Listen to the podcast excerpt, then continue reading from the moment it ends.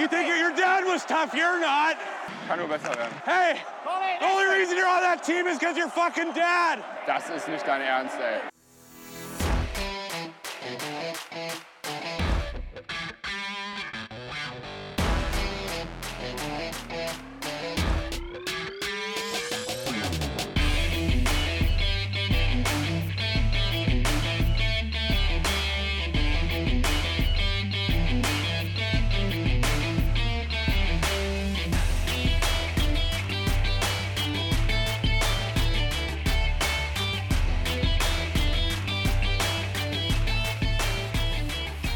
Sonntagabend, 21.37 Uhr. Herzlich willkommen, liebe Freunde des gepflegten Puckgeschubses, zur 63. Ausgabe von Trash Talk, dem DEG-Podcast. Heute Trash Talk, der NHL-Podcast, denn die äh, heiße Phase, die, die Stanley Cup Playoffs stehen an in der stärksten Eishockey-Liga der Welt.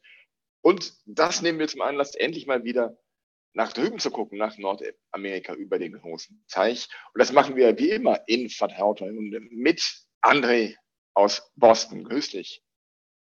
Ja, hello and good evening, listeners. Guten Abend, liebe Zuhörer. Guten Abend, Milan.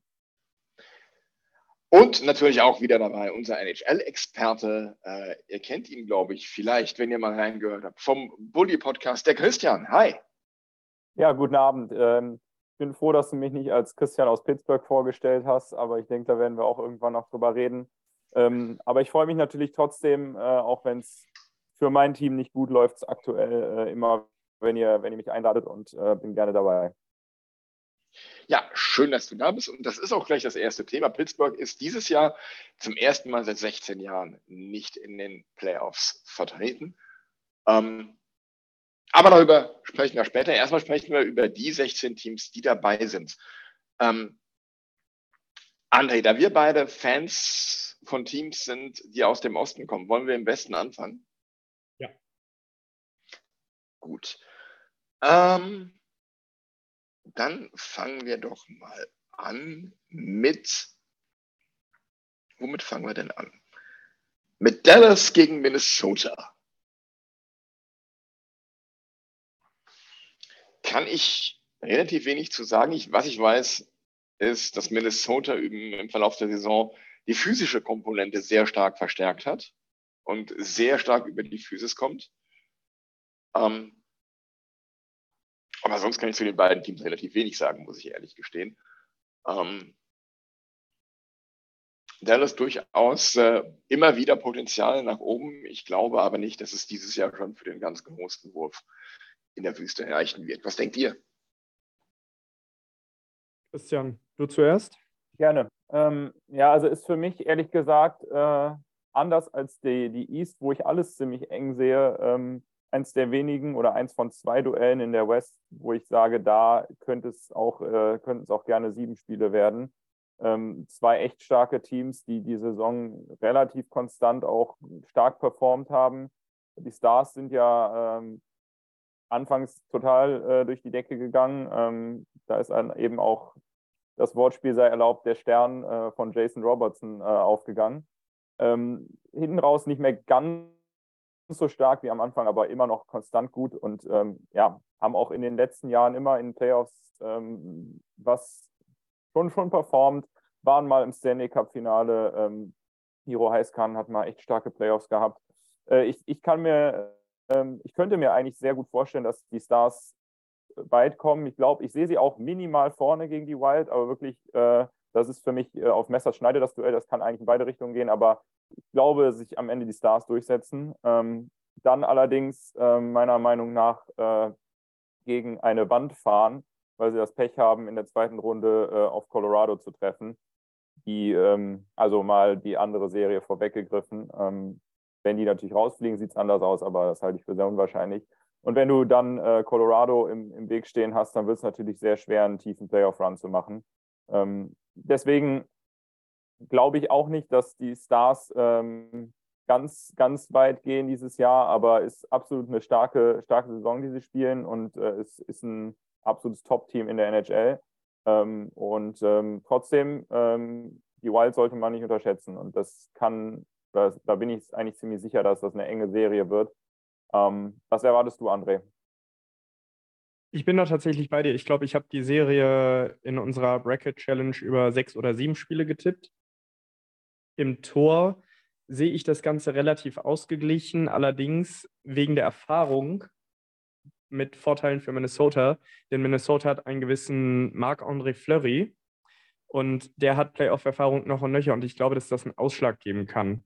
Beide Teams haben ihre Topscorer. Das ist einmal Jason Robertson bei Dallas, das ist einmal Kirill Kaprizov bei Minnesota, wobei natürlich Jason Robertson schlanke 33 Punkte mehr gemacht hat als Kirill Kaprizov. Für mich die Stärke der Wild ist die Ausgeglichenheit.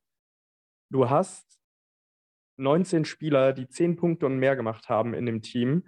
Du hast theoretisch jeder, jeder der mindestens äh, zehn Spiele gemacht hat, äh, hat ein Tor. Ähm, also die, die sind schon sehr ausgeglichen und haben dazu noch so Spieler dabei, die im Zweifelsfall mal so eine Playoff-Serie auch lenken können, wie Ryan Reeves. Dazu auch noch die nötige Erfahrung mit, äh, mit Mats Zuccarello, mit Markus Folino, Markus Johansson, ähm, Matt, Matt Dumba ist dabei also ich könnte mir sogar vorstellen, dass die Dallas Stars, vor allen Dingen, wenn die erste Reihe, ähm, beziehungsweise wenn Sagan und Ben ausgebremst werden, dass die Dallas Stars da stolpern und Minnesota weiterkommt. Das ist übrigens auch mein Tipp, Milan. Vielleicht noch zwei, zwei Punkte, die ich fand, spannend fand, ähm, dass das Goaltending-Matchup an äh, Minnesota gibt. Das äh, finde ich schon sportlich, wenn du, also ich verstehe den Punkt, Flurry ist natürlich total erfahren, starker Goalie, aber Jake Oettinger ist einer der Top 5 Goalies in der NHL, würde ich sagen. Ähm, hat nicht vielleicht so eine große Erfahrung, aber ähm, von, der, ähm, von der Performance, die er eigentlich konstant jetzt auch über die Saison gebracht hat, ist das echt schon ein Top-Mann.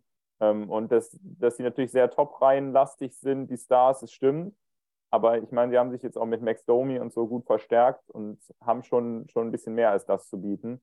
Ähm, gibt ja auch noch ein paar andere, äh, andere Jungs wie Rope Hinz und so, die, da, die dahinter stehen. Also ich glaube, die, die können mehr als nur erste Reihe, auch wenn die erste Reihe natürlich extrem stark ist. Ähm, ja, aber ansonsten bin ich, bin ich ganz bei dir. Ja, äh, um das nochmal aufzugreifen, ich sehe da auch eine enge Serie. Ich meine, ich habe Minnesota in sieben getippt und ähm, das für mich im Kopf auch so abgehakt mit oder, oder begründet mit Flurry vielleicht so ein Hauch vor Oettinger.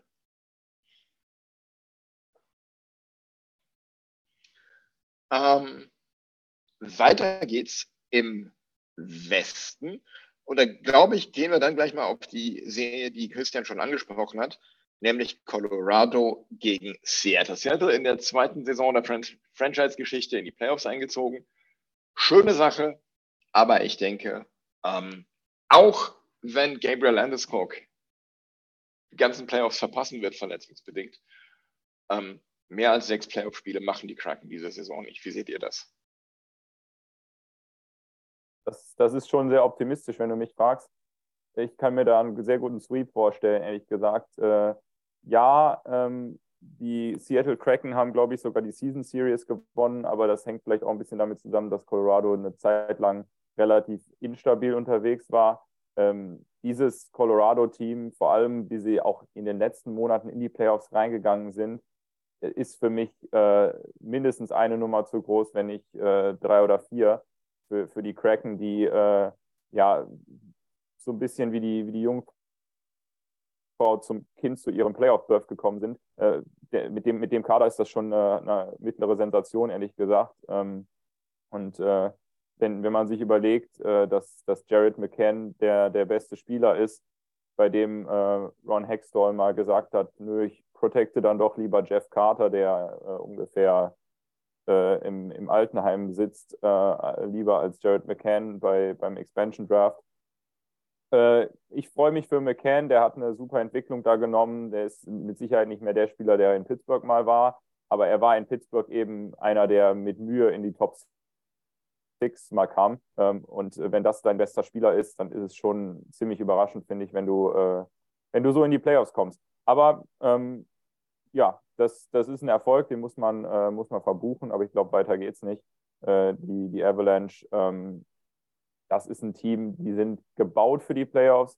Die sind das Team eigentlich, das in, in den Playoffs immer noch so diesen extra Gang findet und nochmal richtig hochschalten kann, durch den, durch den Motor angetrieben, durch Nathan McKinnon, der, der das ganze Team schultert und alle mitzieht. Und wenn, wenn die, äh, wenn die ähm, ja, ähm, in, in den Playoffs äh, aufs Eis gehen, dann ähm, kommst du an denen fast gar nicht vorbei als, als gegnerische Mannschaft. Und klar, andere möglicherweise haben eine Chance zu schlagen, aber Seattle sehe ich da ehrlich gesagt gar nicht. Und äh, da ähm, würde ich, würd ich ähm, auf Seattle-Seite äh, aufpassen, dass ich nicht gesweept werde.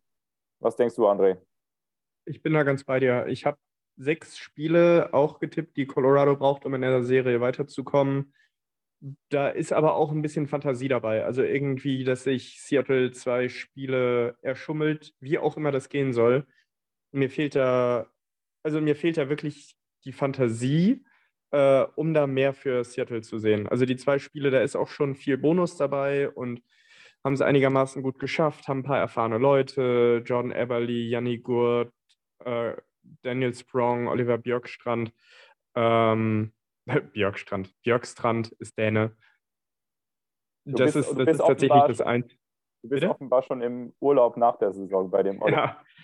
Nee, ich, also ich, ich, also ich glaube, wenn, wenn es wirklich ein, wenn es wirklich eine Sensation geben soll, also wenn Seattle Colorado rausschmeißen sollte, wäre das mit die größte denkbare Sensation in dieser ersten Runde für mich, Milan.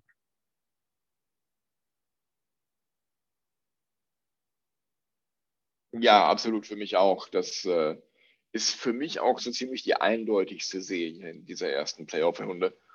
Ähm, ich gönne Seattle, dass sie da noch reingerutscht sind, aber ähm, das wird nicht von langer Dauer sein. Dazu ist auch trotz, auch ohne, ohne Gabe Landeskog ist äh, Colorado, Colorado einfach viel zu stark besetzt auf allen Ebenen. Gut, dann, was haben wir denn dann noch im Westen? Dann haben wir Vegas gegen die Winnipeg Jets. Und von den Toten auferstanden ist äh, Mark Stone bei Vegas. Quasi die ganze Saison nicht gespielt, wenn ich das richtig verfolgt habe. Und auf einmal ist er wieder da. Ähm, wird, glaube ich, eine relativ physische Serie, würde ich sagen. Ähm, nichtsdestotrotz, äh, Vegas mit Jack Eichel, mit Chandler Stevenson, Jonathan Marshall, O'Reilly Smith, Alex Petrangelo, William Carlson, Shea Theodore, ja. Ähm, am Ende wird sich die Qualität, die Vegas immer noch hat im Kader, durchsetzen. Ähm, ich meine, ich hatte das auf sechs Spiele für Vegas getippt, diese Runde. Dein Tipp, André.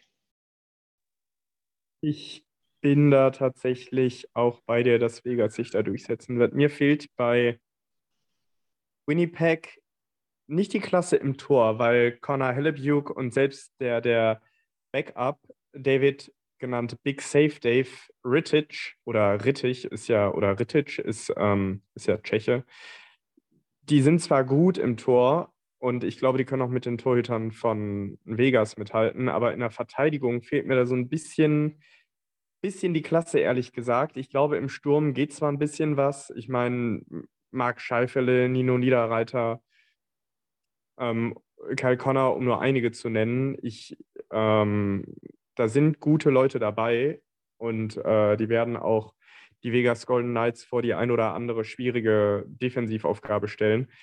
Aber Vegas ist so klasse besetzt. Du hast es gesagt, Mark Stone hat jetzt die halbe Saison verpasst. Phil Kessel, immer das Potenzial zu einem Playoff-Monster. Alex Pietrangelo scored solide als Verteidiger. Jack Eichel immer gefährlich. Also und dazu noch Bruce Cassidy, ein Coach, der Playoff-Erfahrung hat. Das ist auch viel wert, denke ich. Ich sehe da auch Vegas halbwegs entspannt in fünf oder sechs Spielen weiterkommen. Mir fehlt da wirklich die Fantasie, wie das gehen kann, dass äh, Winnipeg weiterkommt. Aber vielleicht hast du, Christian, diese Fantasie ja. Ja, da, da muss man viel Fantasie aufbringen, äh, bin ich bei euch. Äh, was ein bisschen vielleicht ein Hoffnungsschimmer noch sein könnte für Winnipeg. Ich meine, dass Spieler zu den Playoffs zurückkommen, ist ja relativ häufig der Fall. Die Frage ist dann, wie viel äh, oder bei wie viel Prozent sind sie schon? Ähm, die Playoffs lassen sich viele Spieler ja einfach nicht nehmen, selbst wenn sie schwer verletzt sind. Nehmen wir mal, äh, sind es Mose Verletzung von Leon Dreiseitel letztes Jahr als Beispiel. Ähm, ich, ich weiß es nicht, keine Ahnung. Wahrscheinlich weiß das außerhalb von äh, Vegas keiner, ob er jetzt bei 100 Prozent ist, Mark Stone oder vielleicht bei 80 Prozent. Ähm, wenn, er, wenn er aber nicht so richtig fit ist, ist das natürlich ähm, dann doch noch äh, äh, ja, ein Handicap, mit dem, mit dem Vegas spielt. Zumal sie ja nicht so unfassbar viele absolute Superstars haben. Das ist ja auch so ein bisschen die Geschichte von einem äh, ähm, ja, relativ jungen Expansion-Team, dass man, dass man eben die, die große Stärke von Vegas war immer, dass sie einen unfassbar breiten Kader haben. Also die, die vierte Reihe von Vegas war ja eine Reihe, wo ja welche gespielt haben, die bei anderen Teams eher in der zweiten oder dritten Reihe spielen würden. Dafür war die erste Reihe nicht unbedingt eine erste Reihe, die, die man jetzt in einem anderen NHL-Team, zumindest einem Top-NHL-Team erwartet hätte. Das haben sie aber als Gruppe extrem aufgefangen und das hat halt auch Vorteile gehabt. Ja, ähm, im ersten Jahr unfassbar erfolgreich gewesen, dann das, äh, ähm, ja, gerade letztes Jahr war äh, enttäuschend. Ähm, und jetzt haben sie sich wieder ziemlich stabilisiert, haben eine echt gute Saison gespielt und vor dem Hintergrund glaube ich auch nicht, äh, selbst wenn Mark Stone jetzt vielleicht nicht bei 100 Prozent ist, dass, dass Winnipeg da ernsthaft eine Chance hat. Ähm, Winnipeg ja auch ein Team, wo auch nicht so ganz immer klar war, geht es jetzt Richtung Playoffs oder muss man sich komplett nochmal neu orientieren. Äh, auch die ähm, äh, Patrick Leine, äh, der Patrick Leine-Abgang hat da ja auch nicht gerade gut getan. Ähm, alles, äh, alles nicht wirklich was, was dir weiterhilft. Ähm, Vegas ist für mich jetzt nicht in der ähm, ja, Form oder auch so, so stark dann dieses Jahr besetzt, dass ich sie wieder im Stanley Cup-Finale sehen würde, wo sie ja vor äh, in, ihrer, in ihrer ersten Saison dann direkt waren. Ähm, aber äh, für Winnipeg würde ich sagen, reicht's. Und äh, ich, ich sehe es auch nicht sonderlich knapp. Also sie sind auch in allen Statistiken eigentlich meistens vorne, abgesehen mal vom Penalty Killing. Ähm, was mich ein bisschen überrascht, da sind sie ja ähm, normalerweise immer ganz gut gewesen. Aber wenn sie das wenn sie ihr Penalty Killing fixen, glaube ich, dann äh, sollten sie keine Schwierigkeiten haben, gegen, gegen Winnipeg sich durchzusetzen. Würde ich ähnlich sehen. Ich möchte noch auf einen Namen eingehen, den André gerade genannt hat, nämlich Phil Kessel, ähm, der noch immer seinen Streak am Leben hält und inzwischen ähm, seit fast auf den Tag genau, nee, nicht auf den Tag genau, aber seit annähernd 14 Jahren am Stück spielt und 1064 Spiele am Stück in der NHL äh, absolviert hat, ohne ein einziges verpasst zu haben. Das ist schon echt beeindruckend. Und das für einen Spieler, der äh, rein von der Optik her, ohne hier jetzt Bodyshaming zu betreiben, nicht immer so aussieht wie der absolute Modellathlet, aber ähm, ist eine beeindruckende Leistung, wie ich finde. Rein optisch würde man ihn nicht im Trier im Triathlon erwarten, aber trotzdem hat er es zum Ironman geschafft. Ja, absolut, absolut.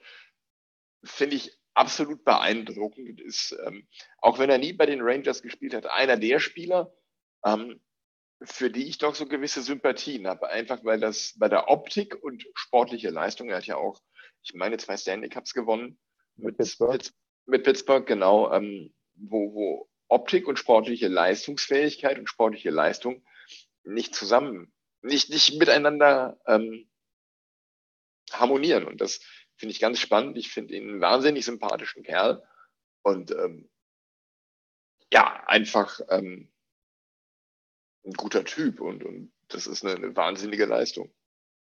Ja, das, das, das war eine ähm, relativ atypische Karriere. Ne? Er wurde ja anfangs recht äh, hoch und dann war es aber irgendwie, war, wurde er irgendwie in Toronto wahrscheinlich weitgehend missverstanden war da eher so als äh, ähm, Hotdog essender ähm, Freizeit, Freizeit-Eishockeyspieler bekannt. Äh, und äh, in, in, Pittsburgh ging dann der Stern auf und die, die Playoff-Runs mit ihm, da habe ich immer noch äh, sensationell gute Erinnerungen dran. Die, äh, die HBK-Line mit ihm, äh, äh, Karl Hagelin und Nick Bonino, ähm, das war die damals beste Reihe im, im Eishockey und hat einen riesen, riesen Anteil an den, an den Stanley Cups und ähm, ja, ist auch ein äh, extrem ähm, bitterer Verlust gewesen, der, äh, der ähm, also einer, den, den man äh, in Pittsburgh nach wie vor sehr gut gebrauchen könnte.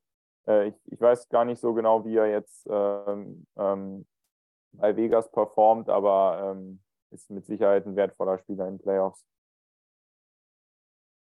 Ja, er hat seine besten Zeiten auf jeden Fall hinter sich, was das Scoring angeht. Er hat jetzt 36, 36 Punkte, ja.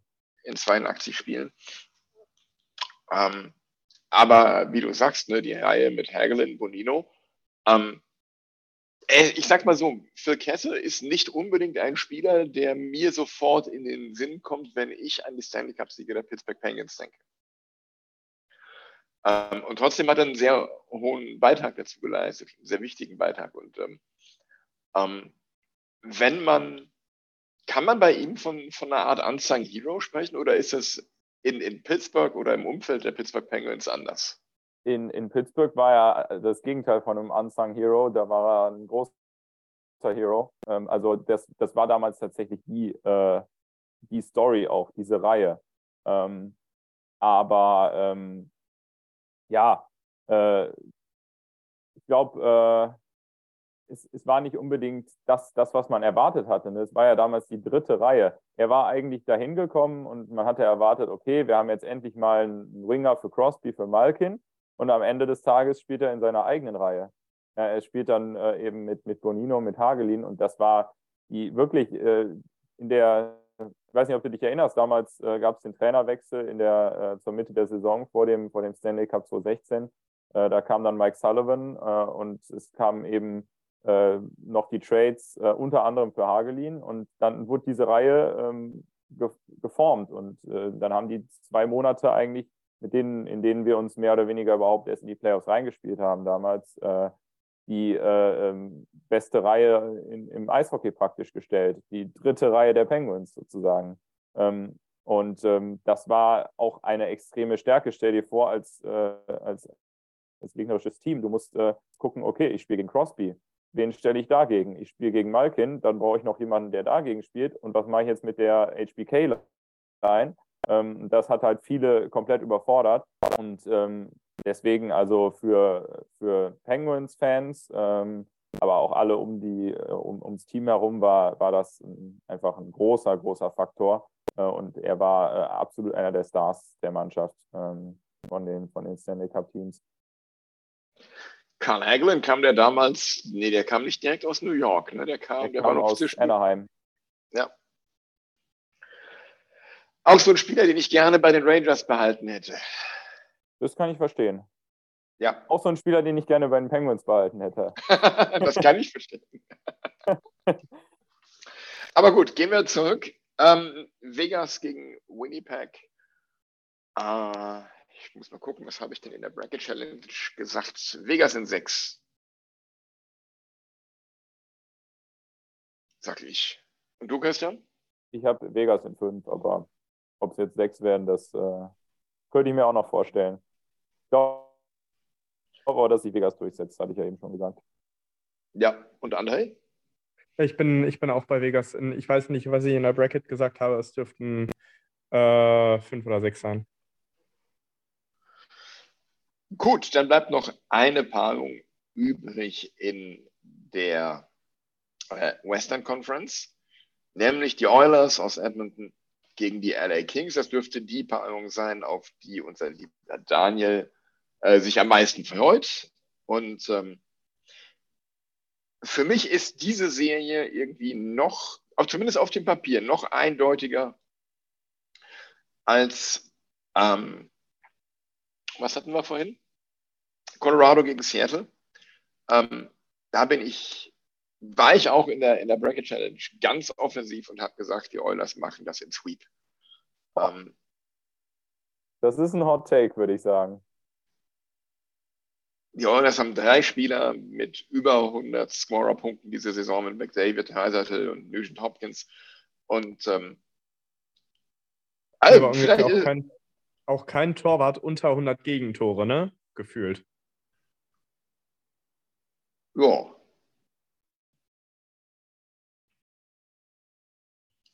Ähm, einziger, der verletzt ist, ist äh, zum einen Mike Smith als Keeper und Oscar Clefbaum in der Verteidigung. Ansonsten ähm, sind da alle an Bord und äh, ja, auch wenn, wenn, äh, wenn, wenn doch Christian das jetzt als Hot Take hier hinstellt, ich sag, die Oilers machen das in vier.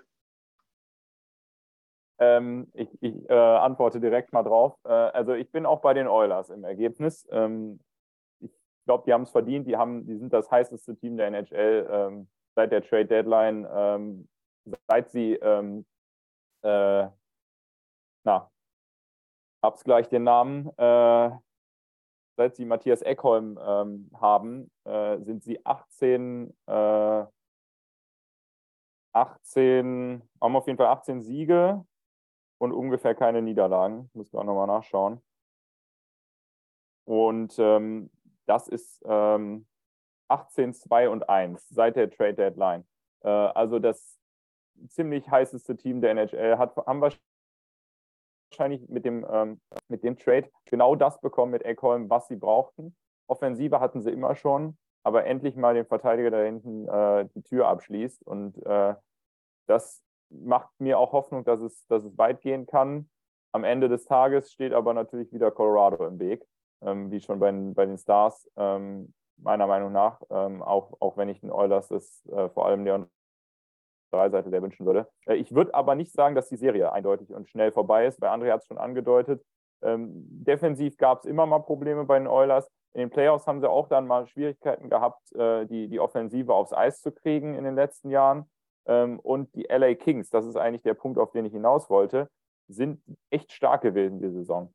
Ähm, und äh, die haben einige, einige junge Talente dabei. Ähm, Finden Byfield beispielsweise ähm, oder auch Kempe ist auch noch nicht so alt. Ähm, dazu haben sie noch ähm, sehr erfahrene Leute, die die Stanley Cups gewonnen haben, wie Anze Kopita die, oder Drew Dowdy, die wirklich äh, äh, Erfahrung in den Playoffs mitbringen. Und selbst wenn sie jetzt mit den, mit den äh, ja, jungen Spielern, die jetzt nachkommen, noch nicht viel Playoff-Erfahrung haben, ist das, glaube ich, ein Faktor, der die stabilisiert. Und deswegen würde ich auch die, die Kings in den Playoffs jetzt nicht äh, unterschätzen. Ich glaube, die, die Oilers werden äh, ihre Hände voll zu tun haben mit diesem Gegner. Ähm, ich, ich hoffe, dass sie sich durchsetzen. Ich glaube, dass sie sich durchsetzen, äh, aber ich glaube nicht, dass das ein Sweep wird. Und ähm, das kann ehrlich gesagt, also ich sehe die Serie nicht so eindeutig. Ich kann mir sogar, äh, wenn es äh, irgendwie schlecht läuft und äh, McDavid und Dreiseitel äh, dann mal ein bisschen ähm, in, in einen Dry Spell laufen, ähm, am Ende sogar, dass die Serie an die Kings geht, kann ich mir vorstellen. Ich glaube es nicht, aber ähm, ist für mich eine einigermaßen enge Serie. Ähm, und ähm, ja, in, in Playoffs läuft es klar, wenn man sich alle Statistiken anguckt aus der, aus der Saison, ne, dann haben die Oilers ein Wahnsinns-Powerplay mit 32 Prozent und, und so weiter und so fort. Aber das, das läuft halt in Playoffs meistens ein bisschen enger. Da wird halt viel mehr auf die Defensive geachtet und äh, dann, dann funktioniert das halt meistens nicht mehr einfach so über den Gegner drüber zu fahren, wie man das halt mit so einem äh, 150 Punkte plus Mann wie Conor McDavid machen kann. Ähm, und äh, ich glaube, ich glaube, sie werden sich immer noch behaupten können. Auch offensiv werden auch noch die, äh, die Power durchkriegen, aber nicht in dem Maße. Und ich glaube, die Kings sind eine harte Nuss. Deswegen, ich habe ich hab mal auf sechs Spiele gesetzt, aber ich kann mir auch sieben vorstellen. Ähm, ich glaube auf jeden Fall, es wird eng. Was sagst du, André?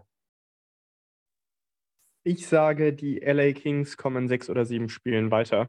Ähm, ich, also ich glaube tatsächlich, dass die Oilers, also die Oilers sind für mich das Toronto der Western Conference. Angst vor der eigenen Stärke, Angst vor der eigenen Courage. Ich glaube, die Oilers stolpern über sich selber. Wenn, äh, über sich selber. Wenn ich mir den Kader von LA angucke, ist jetzt keiner dabei, wo ich sage, das ist der Unterschiedsspieler. Es gibt ja klar, Anze Kopita, der ist am Bullypunkt ganz gut, ist auch ein guter Defensivstürmer. Ich meine, die Torhüter haben jetzt auch halbwegs ihre Arbeit gemacht. Äh, Phoenix Copley hatte seine liebe Mühe, ähm, ja, ähm, das Tor sauber zu halten. Also ich, für mich muss Edmonton weiterkommen. Muss, ganz klar, weil Kader besser, Trainer besser, Torwart besser. Mehr oder weniger jeden 1 zu 1 Vergleich gewinnen die Oilers, bis vielleicht auf den Nummer 1 Verteidiger. Ähm, da ist Drew Doughty für mich immer noch nicht zu unterschätzen. Äh, ich könnte mir aber vorstellen, dass sich Edmonton selber schlägt. Deswegen sage ich, die LA Kings kommen weiter, sehen sich dann äh, den Golden Knights gegenüber und äh, ja, haben zumindest noch mal einen kleinen Playoff-Run gemacht, weil irgendwann, der Kader ist jetzt auch nicht ganz jung, wird es da auch mal einen Rebuild geben müssen, Milan. Ja, das, äh, okay, dann bin ich der Einzige, der das hier so eindeutig sieht. ähm, vielleicht, würde, vielleicht würde Daniel das auch so sehen. ähm, weiß ich nicht. Ich denke, ich schätze Daniel soll, dass er irgendwie in die Richtung äh, Oilers in fünf oder sechs geht, aber nicht in vier.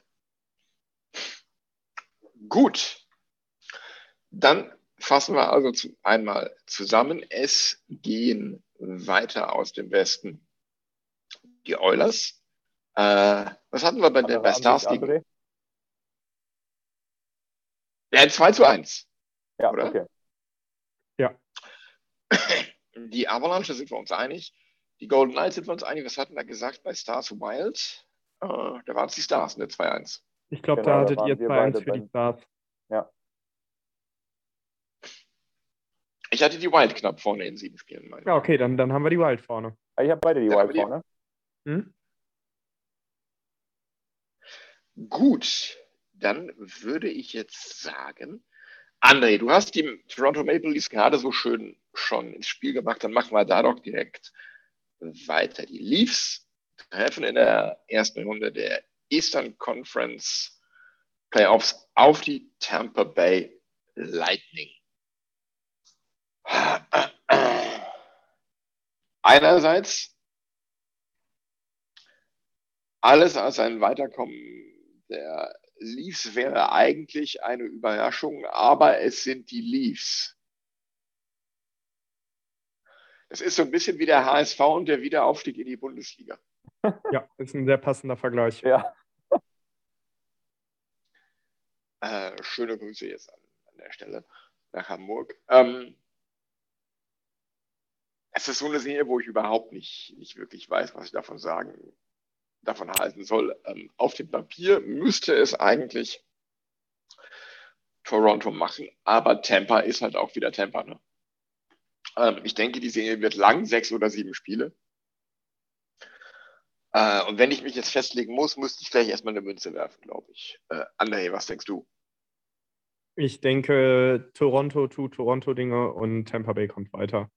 Ähm, Tampa Bay ist immer noch gut besetzt, natürlich etwas alt inzwischen im Schnitt, ähm, haben aber, das darf man auch nicht vergessen, einen Torwart im besten Torwartalter, der auch gerne mal eine Wessener Trophy gewinnt, nämlich Andrei Wasilewski.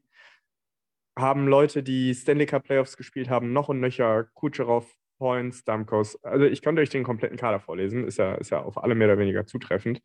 Ähm, sind durch die Bank gut besetzt und haben, glaube ich, in den Standings das Pech gehabt, dass die in der Atlantic Division waren, die, da dürfte es hier keine Diskussion geben, mit Abstand die beste Division dieses Jahres ist. So, und ich glaube, wenn Tampa in, also jede andere Division hätte Tampa wahrscheinlich um ersten Platz mitgespielt.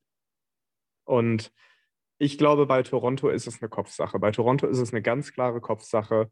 Da stellt man sich immer wieder selber ein Bein. Dann, also ich würde fast behaupten, wenn Toronto das erste, äh, ja doch, wenn Toronto das erste Spiel verliert, dann ist die Serie entschieden. Dann geht da nichts mehr. Dann gibt es ein 1 zu 4, ähm, vielleicht ein 2 zu 4 noch aus Sicht von Toronto. Aber mir fehlt die Fantasie, wie Toronto, entschuldigt die Wortwahl, den Kopf aus dem Arsch gezogen kriegt und das Ding gewinnen kann. Äh, dazu kommen noch Schönwetterspieler wie mit Schmana, ähm, Austin Matthews, der, ich weiß nicht, ich glaube, der ist auch ganz viel verkopft. Ich kann mir gut vorstellen, dass es wieder in die Hose geht. Ähm, äh, ne, also ist fast schon nicht mehr mit Schadenfreude zu betrachten, weil es echt übel ist. Äh, du hast selten so viel Talent in einem Kader, der dann so untertaucht. John Tavares für mich als Kapitän auch keine gute Besetzung. Ich habe selten den Eindruck, dass er nach vorne geht und das Team antre äh, antreibt äh, und rauszieht, wenn es mal nicht so läuft, sondern eher, dass er ein bisschen mitschwimmt. Für mich Für mich ist Tampa das Team, das in die zweite Runde kommt, Christian. Ja, ja, äh, ich, ich habe auch im, im Kopf versucht, irgendwie die Münze zu werfen, weil es für mich eine echt enge Serie ist. Ähm, das ist alles richtig, was du sagst, André, und die ähm, äh, am Ende ist es wahrscheinlich echt der Kopf, der den Maple Leafs äh, im Wege stehen könnte. Äh, irgendwas, irgendein Gefühl ist da bei mir, das, das mich glauben macht, dass sie dieses Jahr die zweite Runde erreichen. Ich weiß nicht, was es ist, was mich am Ende überzeugt hat oder was mich an den, an den Lightning eigentlich zweifeln lässt. Ähm, ist jetzt gar nicht mal so sehr, dass sie in Anführungszeichen nur Dritte in der Division geworden sind, aber dass sie mit einem relativ schwachen Rekord die Saison beendet haben, ähm, wo es ja auch noch dann darum ging, Home Ice Advantage zu bekommen in der ersten Runde. Und da haben sie sich doch relativ viele Niederlagen in den, in den letzten Spielen erlaubt. Ähm, auch nicht äh, immer gegen absolute Top-Teams. Äh, von daher, ich, äh, ich weiß auch nicht, ähm, habe irgendwie nicht so ein, nicht so ein starkes Gefühl bei, bei den Lightning diese Saison, ähm, obwohl der Kader ja absolut top ist nach wie vor. Ähm, das kann ich, kann ich gar nicht wirklich begründen, ähm, abgesehen jetzt von dem relativ schwachen Rekord zum Ende hin. Das ist halt immer noch ein Kader, von, von einer, mit dem sie auch einen Stanley Cup gewonnen haben. Also deswegen, das spricht eigentlich alles dafür, aber vielleicht ist es so ein bisschen, dass das Alter sich langsam bemerkbar macht äh, oder auch irgendwann so ein bisschen das Feuer erlischt. Es reicht ja, es reicht ja so ein, so ein, so ein Hauch. Und ich glaube irgendwie, dass, dass aus irgendeinem Grund die, die Maple Leafs sich dieses Jahr durchsetzen ähm, weil es irgendwann mal äh, an der Zeit ist. Ähm, vielleicht dann eben auch nur, um sich in der zweiten Runde ähm, an den Boston Bruins die Zähne auszubeißen, was ja dann für, für die ähm, Maple Leafs Misery ähm, eigentlich auch wieder dramaturgisch perfekt gescriptet wäre. Ähm, ja, mit Blick darauf, dass der letzte, die letzte ähm, Erfahrung nach der zweiten Runde in den Playoffs eben auch gegen Boston war und keine besonders schöne. Äh, und ich glaube auch nicht, dass sie dann an Boston vorbeikämen diese Saison. Ähm, von daher, äh, aus irgendeinem Grund und vielleicht auch nur um äh, Maple Leafs-Fans umso mehr zu quälen, glaube ich, dass sie sich irgendwie in der ersten Runde durchsetzen. Ähm, aber das ist hier wirklich wenig, äh, wenig ähm, Kader-Eishockey-Analyse, sondern äh, eigentlich nur Gefühl. Äh, und ich glaube auch, dass die Serie äh, mal mindestens sechs oder sieben Spiele geht. Ehrlich gesagt, aber auch in, in beide Richtungen. Also selbst wenn Tampa durchgeht, ich glaube nicht, dass die Maple Leafs sich da äh, sweepen lassen. Ähm, da haben sie in den letzten Jahren eigentlich schon Fortschritte gemacht. Es ist ja nicht so, dass sie da sang- und klanglos rausgegangen sind, sondern meistens war es dann sehr eng und dann hat am Ende irgendwie so ein bisschen die Nerven wahrscheinlich geflattert. Aber sie haben sich da schon stabilisiert gehabt, sie waren immer nah dran. Sie waren maximal dra nah dran meistens, äh, aber dann hat es am Ende nicht ganz gereicht. Irgendwie glaube ich, es reicht dieses Jahr, aber wie gesagt, ähm, man kann auch einfach die Münze werfen, äh, so, so wie du das machst, Milan. Ja, die habe ich jetzt geworfen und äh, Glückwunsch, Glückwunsch, an äh, Boston zum Freilos in der zweiten Playoff-Runde. ja. Gut, dann haben wir ähm, noch was im Osten, nämlich Carolina gegen die New York Islanders. Äh, bevor ich dazu was sage, André, du bist auch ein besonderer Fan von äh, Rod Brindamore und seinem Eishockey, oder nicht? Hm, ja, ganz toll. Ganz tolles Eishockey. Ja, ich glaube tatsächlich, dass die Svechnikov-Verletzung und ich glaube, da, da hatte sich noch jemand verletzt. Ich bin mir gerade nicht sicher, ähm, dass die zum Problem werden könnte. Ich schaue es jetzt gerade mal fix nach, während ich rede. Ähm, ja, ich, also die, äh, die Hurricanes, die waren ja lange dran an den Bruins bei den Punkten, haben dann aber hinten raus ziemlich geschwächelt. Und ich habe tatsächlich die. Max Pacioretty war es. Danke sehr. Genau. Äh, reingekommen und wieder verletzt. Äh, äh, un Stimmt, unerfreuliche das war Geschichte. Die Geschichte. Ähm, unerfreuliche Sache. Ähm, solide Torhüter in, in Carolina, beziehungsweise die spielen ja in Raleigh. Ähm, ich könnte mir vorstellen, dass denen so ein bisschen die Luft ausgegangen ist. Ähm, natürlich, der Kader ist tief besetzt, ist ja ausgeglichen besetzt. Ähm, trotzdem glaube ich tatsächlich, dass Carolina die erste Runde mit etwas Pech nicht überstehen wird. Ähm, wie ich dazu komme, äh, man muss halt auch mal sehen, wo die Gegner von Carolina jetzt herkommen, nämlich die äh, Islanders. Die haben sich ihren Weg ja wirklich reingekämpft in die Playoffs. Ähm, das war ja auch noch relativ spannend und ich glaube tatsächlich, dass einem, dass einem Team so ein, ähm, ja, so ein Playoff-Push hinten raus ziemlich gut tun kann. Ähm, wenn du, ähm, ja, wenn du einfach viel mehr Druck hast. Ich meine, Carolina war relativ früh entspannt durch. Ähm, die Hurricanes, ich weiß gar nicht, ob die sich nochmal verstärkt hatten. Ja, mit Bo Horvath nochmal verstärkt.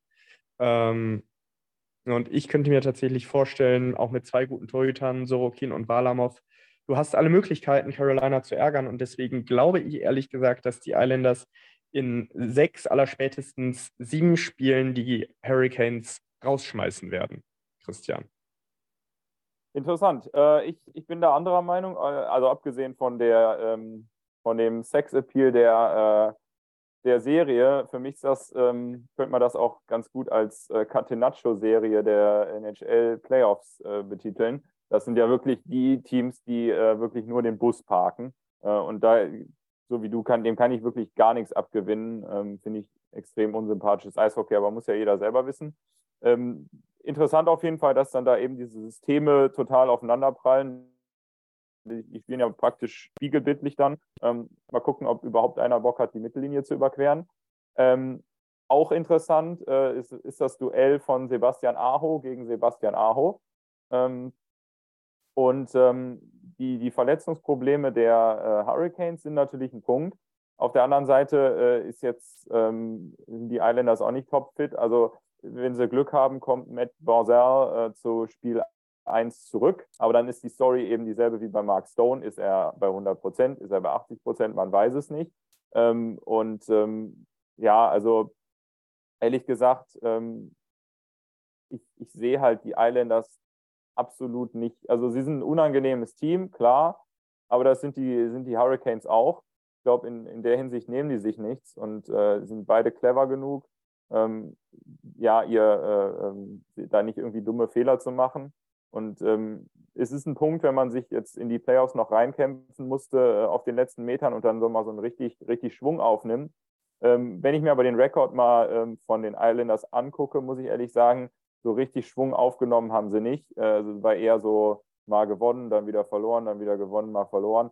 Ähm, es, es war so ein bisschen auf und ab und sie sind weniger in die Playoffs jetzt gekommen, ähm, weil sie richtig Gas gegeben haben und richtig ihren Stride sozusagen gefunden haben, sondern weil andere Teams halt äh, ja Bock hatten, mal gegen Chicago zu verlieren oder sowas. Ähm, und äh, deswegen glaube ich eigentlich nicht, dass die Islanders so, so ein starkes Team sind können gerade für Teams, die äh, ähm, nicht so strukturiert spielen, können sie, glaube ich, unangenehm sein. Äh, aber bei den Hurricanes, glaube ich, ehrlich gesagt, da die selber genauso spielen, ist ihnen das relativ Wurst und äh, die, die haben für mich einfach mehr Qualität im Team. Ja, es, es, fehlen, es fehlen ein paar wichtige Spieler, aber trotzdem, ich glaube immer noch, äh, dass, die, dass sie dann am Ende mehr, mehr Qualität haben, gerade auch äh, in der Verteidigung wenn man dann auch sich mit einem Brand Burns verstärkt hat und so weiter. Äh, Shane Gossesbeer war ja auch noch eine gute Geschichte da. Ich, ich sehe die, die Canes da einigermaßen sicher vorne. Ähm, aber ja, äh, äh, eine Serie, die es sich anzuschauen lohnt, nicht so wirklich, ehrlich gesagt. Ähm, aber gut, ähm, muss es ja auch geben und dann ist schon mal eins von den beiden Teams raus. Ja, ich denke auch, dass die Hurricanes das am Ende äh, für sich entscheiden werden. Ähm, auch wenn da mit Pacioretty und Svechnikov sicher die beiden Top-Stürmer fehlen. Und ich meine, da fehlt auch noch ein Verteidiger. Äh, Jake Gardiner ähm, ist auch verletzt. Unterm Strich denke ich aber doch, dass die Canes das irgendwie machen werden. wenn ich mir das nur wünsche, weil ich äh, mich darauf freue, was die Social Media Abteilung der Canes auf Twitter wieder veranstaltet. Ähm, ich glaube, ähm, ja, am Ende wird es, äh, wenn es die Canes in sechs und ähm, Dann ist ein New Yorker Team schon mal in der Sommerpause. Und das zweite, das sind nach sieben intensiven und hitzigen Spielen meiner Meinung nach die New Jersey Devils. Die ähm, sind ja kein New Yorker Team. Aus der Metropolitan Area. okay.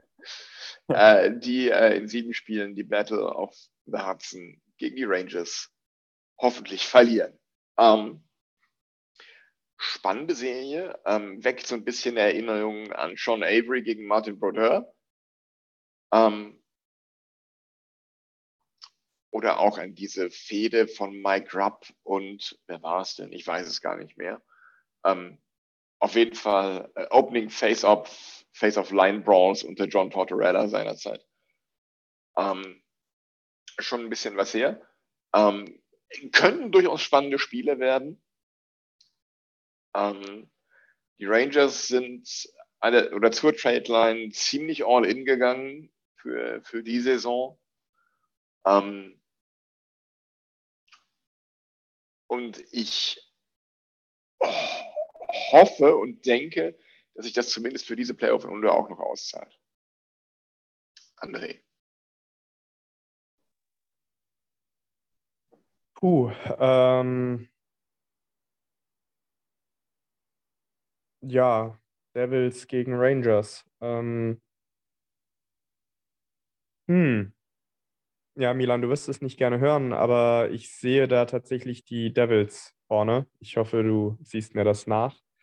Ähm, ich finde tatsächlich den Kader der Devils noch ein bisschen geiler als den von den, ähm, von den Rangers. Ähm, ich, also mir fehlt da ein bisschen die Fantasie. New York hat einen guten Kader, hat viel Potenzial und tatsächlich ist das für mich in der Eastern, lass mich nicht lügen, in der Eastern ist das für mich die offenste Serie äh, hinsichtlich des Ausgangs. Ich könnte mir, allein schon, weil die Teams so eng aneinander abgeschnitten haben, ich könnte mir tatsächlich auch vorstellen, dass äh, die Rangers das Spiel gewinnen, aber irgendwas, irgendwas in mir sagt leider, sagt leider Devils, Christian. Ganz ja, kurz, Christian. Ja, ganz bitte. kurz, ich, ich grätsche nur einmal kurz zwischen. Ähm, ich sehe es auch, die definitiv engste Serie im, im, Osten und dass ich die Rangers nach sieben vorne sehe, ist einfach nur äh, ja, Favorite Team, Herz, Herzensangelegenheit an der Stelle. Ich mag die Devils einfach nicht und mag die Rangers und deswegen sind bei mir die Rangers halt in sieben vorne. Aber es kann natürlich auch in die andere Richtung kippen.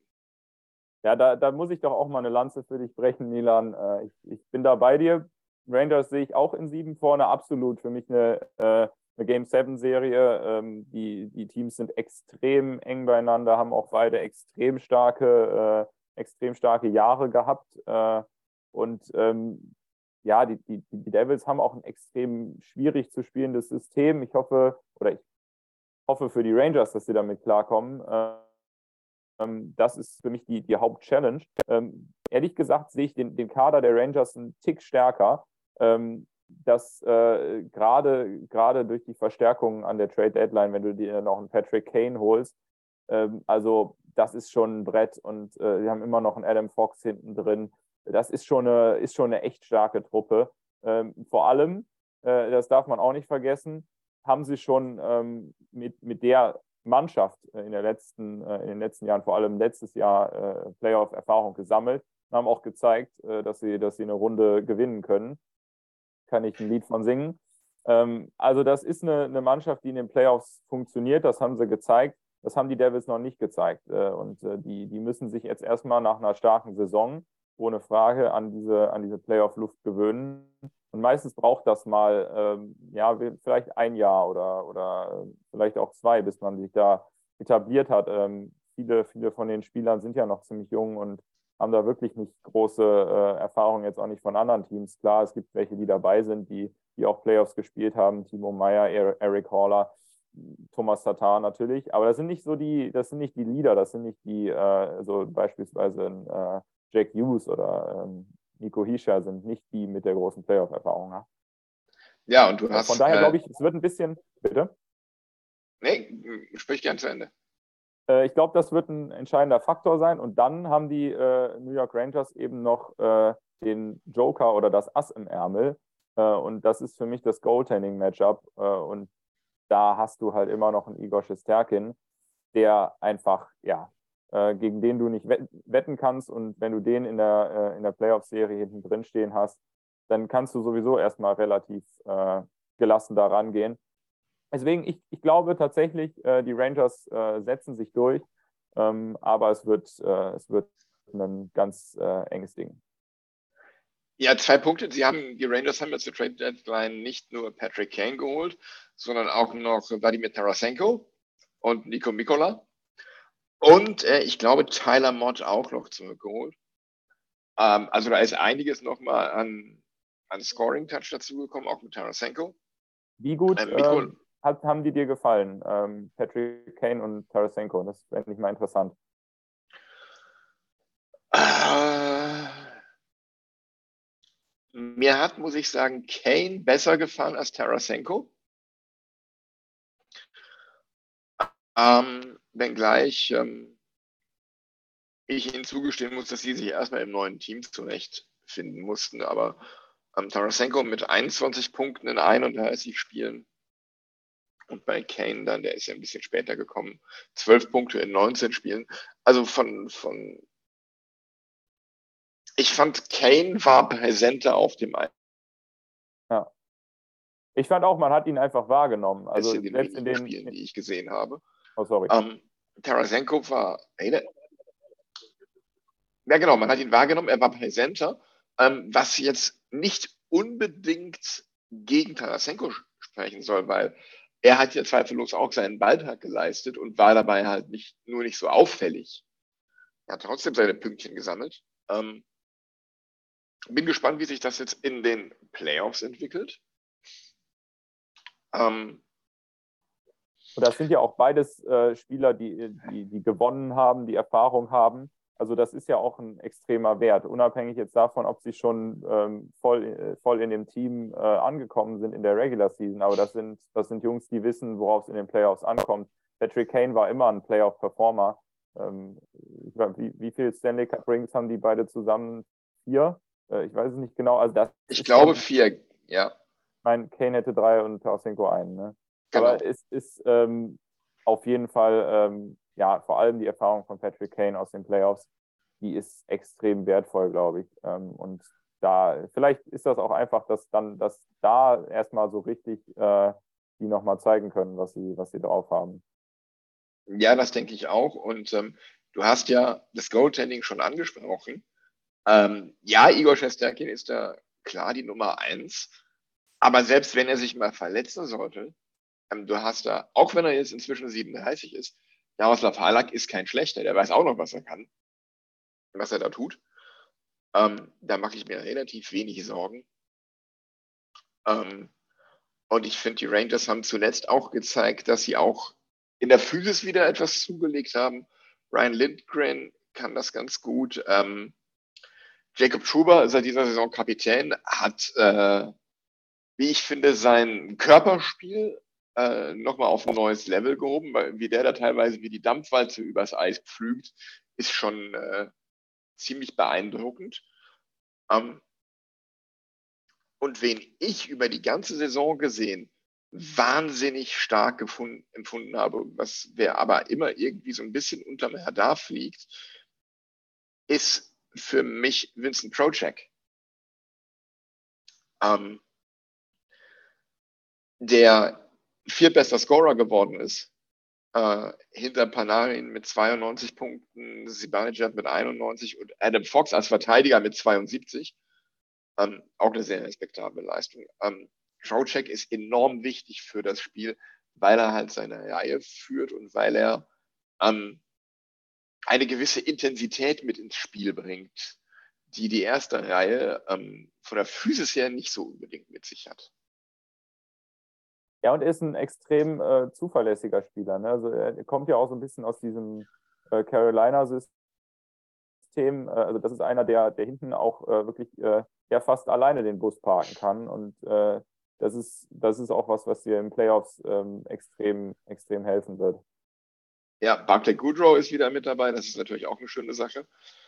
Ähm, wer mich auch jetzt immer noch so ein bisschen enttäuscht, muss ich sagen, wo ich mir damals mehr von erwartet hätte, ist Alexis Lafreniere. Der, finde ich, bleibt deutlich hinter meinen Erwartungen zurück. Einerseits denke ich, gib ihm aber auch noch mal ein Jahr, vielleicht noch eins maximal. Ähm, aber da hätte ich mir eigentlich von dem Nummer eins Overall Pick deutlich mehr erwartet und noch deutlich mehr so eine Entwicklung, die in Richtung eines Tim Stützle geht. Muss ich, ich ganz dachte, ehrlich du, sagen. Ich dachte, als du den Satz angefangen hast, du sagst Capo Caco, aber ich glaube, da kann man fast das Gleiche sagen. Ich ja. finde es auch interessant, wie du den Satz dann beendet hast. Äh, du würdest ihm noch ein Jahr geben, aber nicht mehr. Was heißt das, danach würdest du ihn traden oder? Äh, ich sage mal so, ich würde ihm noch ein Jahr geben, bis er oder eine Saison geben, um eine Entwicklung zu nehmen, die wirklich so in Richtung, ich werde äh, einen wesentlich deutlicheren Beitrag äh, zum Erfolg des Teams leisten als 39 Punkte in 81 Spielen. Hm, ja. Klingt ja schon so Richtung Trade. Ja, ich glaube, glaube fast. Ähnlich ist Capo Caco, der war ja ein Jahr vorher äh, Nummer zwei overall. Ähm, der hat auch nur 40 Punkte in 82 ja. Spielen. Und ähm, Talent hin oder her für ein First oder Second Overall. Als Stürmer ist mir das nach zwei oder drei Jahren in der Liga zu wenig. Sorry. Ja, absolut. Absolut. Kann ich auch total verstehen. Ich finde es auch eigentlich ja schon fast tragisch, weil äh, ich weiß noch, wie äh, unfassbar geflasht ich war von Capo Caco bei der, ich glaube, es war damals die Weltmeisterschaft, wo der mit Finnland alles zerbolzt hat. Äh, und dann dachte ich, äh, ähm, den hätte man eigentlich als First Overall fast ziehen können. Ähm, und ähm, dachte mir, boah, da haben die, haben die Rangers aber einen richtigen Stil noch mitgenommen und hatte eigentlich gedacht, der kommt auch direkt in die Liga rein, wird so äh, praktisch Instant Superstar. Ähm, aber so richtig, richtig Klick gemacht hat es dann irgendwie nicht. Und ich habe auch nicht mehr, der, der hat ja mit einem, mit einer extremen Leichtigkeit da performt. Ähm, der hat ja, die, die Gegenspieler waren ja bessere Slalomstangen. Äh, das, das sieht man in der, in der NHL nicht mehr. So, vielleicht liegt es auch an der anderen Eisfläche, ich weiß es nicht, aber ähm, so richtig erklären kann ich es mir nicht. Und ehrlich gesagt, glaube ich, unabhängig jetzt von den Rangers, das siehst du natürlich aus einer anderen Perspektive, aber ich könnte mir gerade für ihn vorstellen, äh, vielleicht auch das gleiche bei Lafreniere, dass ihm persönlich ein äh, ähm, Trade gut tun würde, weil er dann eben einen Fresh Start kriegt und mal einfach eine andere, andere Umgebung sieht und vielleicht funktioniert es dann da, ne? dass er Talent hat, das steht ja eigentlich, oder dass beide Talent haben, steht ja eigentlich außer Frage. Ja, sehe ich ganz genauso. Deswegen, ich würde mir das bei beiden noch eine Saison lang angucken, bei Lafayette vielleicht noch eine Saison mehr, weil er ein Jahr weniger da ist. Aber dann würde ich das ernsthaft in Erwägung ziehen, wenn das nicht deutlich nach oben geht bei beiden. Vielleicht ähm, haben sie ja jetzt sensationelle Playoffs. Man weiß ja nie. Man weiß ja nie, genau.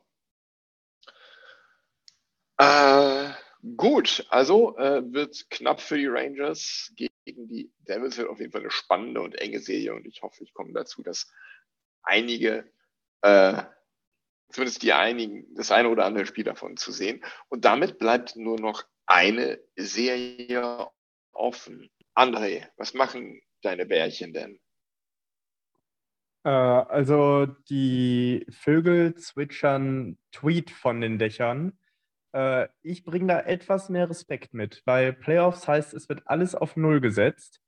Und so gut du auch bist, und ich meine, die Bruins haben Rekorde aufgestellt, mehr oder weniger nach Belieben dieses Jahr, ähm, haben den wahrscheinlich, also den wahrscheinlich besten Torhüter-Defensivverbund der Liga, ähm, haben endlich Secondary Scoring, sind nicht mehr auf die aktuell designierte Bestline in Hockey Bergeron, March und Pasternak angewiesen, sondern äh, kriegen, kriegen aus allen Reihen eigentlich ihr Scoring. Ähm, natürlich, Pasternak ist der Star. Wenn es Conor McDavid nicht gäbe, wäre er der Top-Torschütze ähm, der Saison. Ähm, du hast, und das musst du dir mal vorstellen, deine Top 3 Verteidiger sind Hampus Lindholm, Charlie McAvoy und Dimitri Orlov. Und die drei wären, ich glaube, mit Ausnahme von ganz wenigen Clubs überall der Nummer 1 Verteidiger. Ähm, über die Qualitäten, über die Führungsqualitäten von Bergeron brauchen wir, glaube ich, nicht sprechen. Äh, Marchand hat sich seit Jahren gut im Griff. Äh, Pasternak macht das Scoring, aber auch in den hinteren Reihen wird viel Verantwortung übernommen. Und du hast unglaublich viele Spieler, die, äh, die auch mal für einen Doppelpack gut sind. Charlie Coyle sucht, sucht, das, sucht den Abschluss im Moment stark. Jake DeBrusk immer für Tore gut. Ähm, du hast äh, die Checkmates, nämlich äh, Krejci, Pasternak und Pavel Sacker in einer Reihe. Also, it's the Bruins Cup to lose, um es zusammenzufassen. Die Bruins können diesen Stanley Cup nur noch verlieren und ähm, ja, die Frage ist, wie gut du die Hauptrunde hinter dir lassen kannst und wie gut du jetzt zum einen diese, wir gucken von Spiel zu Spiel und schauen, dass wir jedes Drittel gewinnen und damit jedes Spiel gewinnen und damit jede Serie gewinnen, wie gut du das in die Köpfe kriegst. Ähm, das ist das eine. Und das andere ist, ähm, Florida hat eine durchaus inkonstante Saison gespielt, haben sich jetzt auch erst äh, hinten raus qualifiziert. Äh, ich sehe da durchaus die Möglichkeit, dass äh, auch die, die Panthers, ähnlich wie ich es bei den Islanders sehe, dass vielleicht da nochmal so dieser Playoff-Push hinten raus, der erfolgreiche Playoff-Push Aufwind gibt. Ähm, ja, und dann kann das für die Bruins ganz schnell sehr unangenehm werden. Ich meine, äh, lass mal die Bruins die ersten beiden Spiele in Boston verlieren. Gut, die Bruins haben jetzt während der Saison nur, ich glaube, dreimal mehrere Spiele am Stück verloren. Zwei, zwei und drei Spiele am Stück nämlich. Und ähm, ja, aber nochmal, es, es sind die Playoffs und es ist ganz wichtig, da mit der notwendigen Demut ranzugehen, um von Runde zu Runde zu kommen. Es, ähm, äh, um, es, um es mit den Worten von Per Mertesacker zu sagen, in den letzten 16, da ist keine Karnevalstruppe dabei.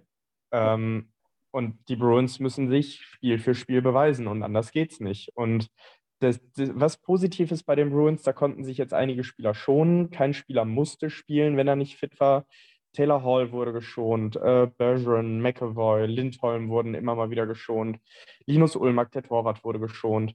Ähm, klar, das machst du in den Playoffs nicht mehr, wenn du nicht musst. Bergeron ist jetzt auch im Moment Day-to-Day -Day fürs erste Spiel. Wobei, ich meine, der Mann hat, eine, hat mit einer punktierten Lunge gespielt. Also, ne? Ähm, trotzdem. Ich glaube, wenn die also ich glaube, man sieht in der ersten Runde, wohin die Reise geht. Wenn es da dann souverän gegen Florida geht, dann könnte das, dann könnte das wieder so einen Rausch geben wie in der Hauptrunde.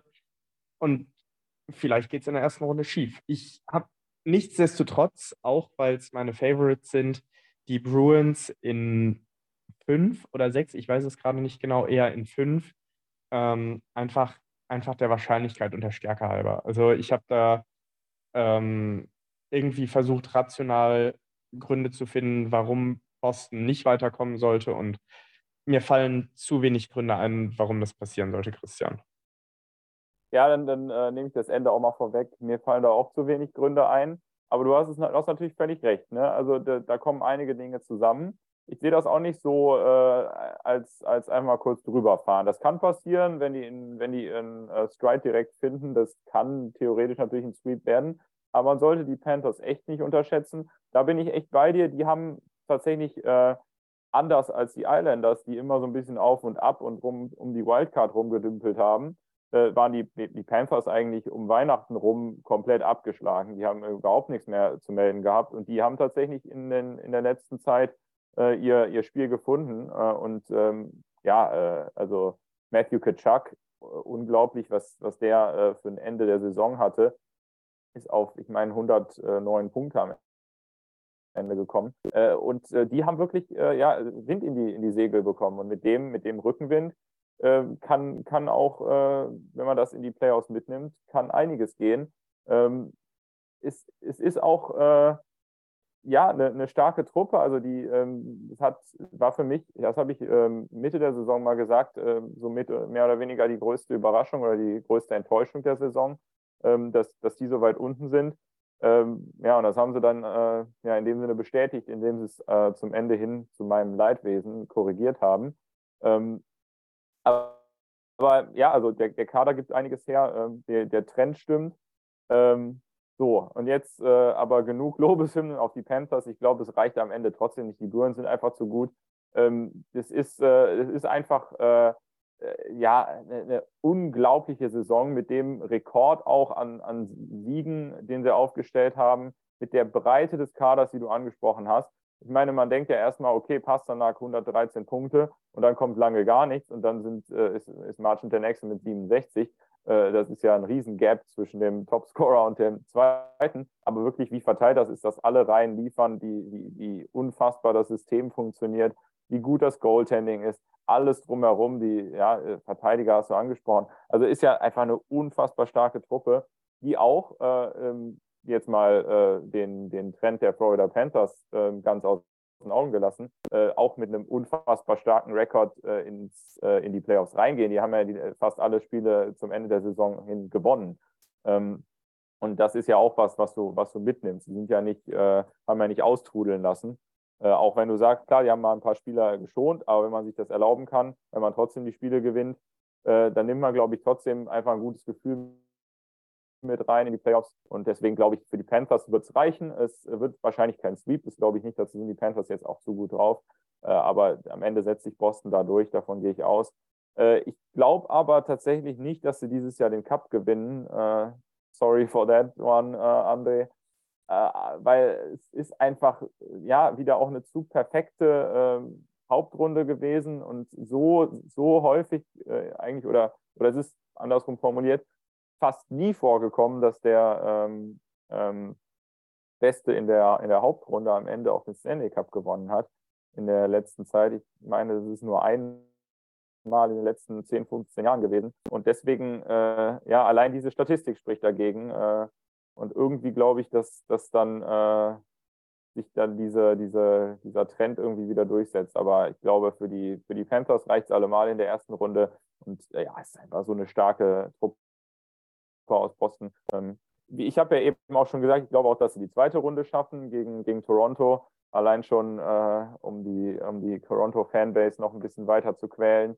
Ähm, aber am Ende glaube ich leider ähm, nicht, dass es für einen Cup reicht. Äh, aber ähm, ja, ist auf jeden Fall einer der, der absoluten Favoriten. Kannst natürlich auch so sagen wie du, André. Das ist ihr Cup äh, to lose. Ähm, vielleicht würde ich es nicht ganz so sehen, weil die Statistik eben den, den President's Trophy Champions nicht so wohlgesonnen ist. Was denkst du, Milan? Ja, ich würde sagen, ähm, Regular Season und Playoffs sind wie in jeder Eishockey-Liga auch in der NHL zwei völlig unterschiedliche Paar Schuhe. Ähm, ich denke, es wird spannend zu sehen, was passiert, wenn die Bruins ähm, auf Gegner treffen, die dann mal richtig hart Gegenwehr leisten und nicht ähm, mehr oder weniger das Ganze über sich ergehen lassen. Ähm, dennoch denke ich, die Bruins haben einen bombenstarken Kader und haben einen Trainer, der aus diesem Kader nochmal mehr rausholt, als es der vorherige Trainer geschafft hat. Ähm, das ist schon sehr beeindruckend, was die gespielt haben. Das, das meine ich wirklich ohne jeden Neid und überhaupt nicht missgünstig, sondern voller Respekt und Anerkennung. Ähm, und das will was heißen, André weiß das. Ähm, und ähm, wenn die Bruins nicht das Pech hätten, im Conference-Finale gegen die Rangers auszuscheiden, würde ich sagen, dass die Bruins äh, mindestens ins Stanley Cup-Finale kommen. Ähm, meiner Meinung nach aber auch wirklich ein heißer Kandidat für den Titel sind. Ähm, sie können sich eigentlich nur selbst schlagen. Ähm, und ähm, ja, es ist ein bisschen wie in der DEL. Ähm, in der DEL entscheidet der ERC München, wer Meister wird und niemand sonst. Und ich denke, in der NHL wird es ähnlich sein. Ähm, da entscheiden die Boston Bruins, wer am Ende den Stanley Cup in die Höhe reckt. Und das, das, das selbst haben die selbst in der Hand. Das haben die sich auch verdient mit dieser sehr, sehr beeindruckenden Regular Season. Und ähm, das gilt es jetzt zu bestätigen. Ähm, ich denke, dass sie das auch können, weil sie auch die Erfahrung im Kader dafür haben, das zu tun. Und ähm, dann werden wir, wenn alles einigermaßen so läuft, wie es eigentlich laufen müsste, werden wir einen Sommer erleben, in dem äh, wir das eine oder andere Karriereende in Boston mit dem Stanley Cup erleben dürften. André. Ja, damit, damit sind wir auch am letzten Punkt dieser Sendung, äh, Stanley Cup Predictions. Ähm, auch hier, also ich sehe für die Bruins Stolpersteine noch und nöcher. Egal wer bei Carolina gegen, ähm, gegen Islanders weiterkommt, es wird unangenehm. Egal wer bei äh, Tampa gegen Toronto, das musst du dir mal vorstellen. Ähm, du hast davon ausgehend, dass die Bruins weiterkommen. Ich glaube, zwei der, lass mich nicht lügen, Top 5 Teams, muss es jetzt gerade nochmal nachgucken, äh, zwei Teams, die auf jeden Fall brutal weit oben in der, in der Tabelle abgeschlossen haben, ähm, die da gegeneinander spielen. Hier habe ich es jetzt gerade. Standings League. Ähm, Boston 1, Toronto 4. Äh, okay, Tampa 13. Aber es kann halt sein, dass der Erste gegen den Vierten spielt. Ähm, okay, abgesehen davon, dass eventuell dann in der anderen, das müsst ihr euch mal reintun. Gesamtliga ist es möglich, dass äh, aus der, dass der Erste gegen den Vierten spielt, Boston gegen Toronto und Carolina gegen die New Jersey Devils in der zweiten Ah. Runde, also 1 gegen Ah. 4, 2 gegen 3. Ähm, das sagt auch ziemlich was aus über die Eastern Conference dieses Jahr. Ähm, aber wie gesagt, das sind halt die Stolpersteine für Boston. Äh, du kannst über Carolina, über New Jersey, über New York, über die Islanders stolpern. Du kannst über Tampa stolpern, wobei ich die im Moment, äh, abgesehen mal von Toronto, aber Toronto ist wie gesagt eine Sondersache, Christian, das hast du vorhin sehr gut zusammengefasst. Ähm, äh, Tampa finde ich fast am schwächsten im Playoff-Picture gesamt äh, im Osten. So, aber dann, gegen wen spielst du? Du spielst gegen irgendein Team, das entweder Colorado oder Las Vegas oder LA oder Edmonton oder Dallas rausgeschmissen hat. Ähm, ja, und das musst du erstmal schaffen. Also ich äh, verstehe da Christians Zweifel durchaus. Ähm, und ich, ich muss mich da leider wiederholen. Wenn die Bruins in Fahrt kommen, in der ersten Reihe, ähm, dann, dann gucken wir denen jetzt anderthalb Monate zu, wie sie sich den Cup holen. Wenn die Bruins das nicht auf die Kette kriegen, dann, ähm, ich glaube, der Klassiker jetzt für die, für die äh, President's Trophy Winner war der Zweitrunden-Exit und äh, der könnte dann durchaus anstehen. Ähm, deswegen aber für mich das Go-To-Team, wenn ich mein Geld setzen müsste, ich würde es auf Boston setzen, Christian. Ja, absolut. Ähm, was, äh, das, das ist ja auch das Mindeste als Boston-Fan bei so einer absolut ähm, ja, äh, geschichtsträchtigen Saison äh, und einem derart starken Team.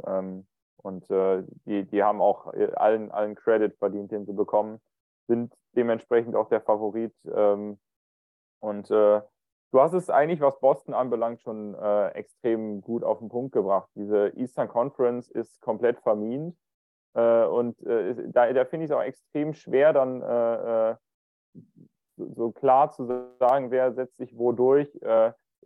Äh, das, das ist ein, für alle Teams ein extrem schwerer Weg und es wird ja auch von Runde zu Runde nicht einfacher, wenn man, wenn man sozusagen äh, jedes Mal gefühlt äh, sieben Spiele gehen muss, weil man, äh, weil man gegen eins der Top vier Teams der Liga spielt.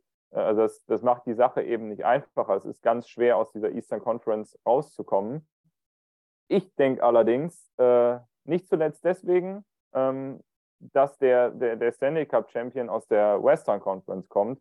Das hat einerseits mit der äh, verminten Eastern Conference zu tun. Da sage ich jetzt gar nicht mehr viel zu, das hast du eben äh, ja schon ausführlich beschrieben.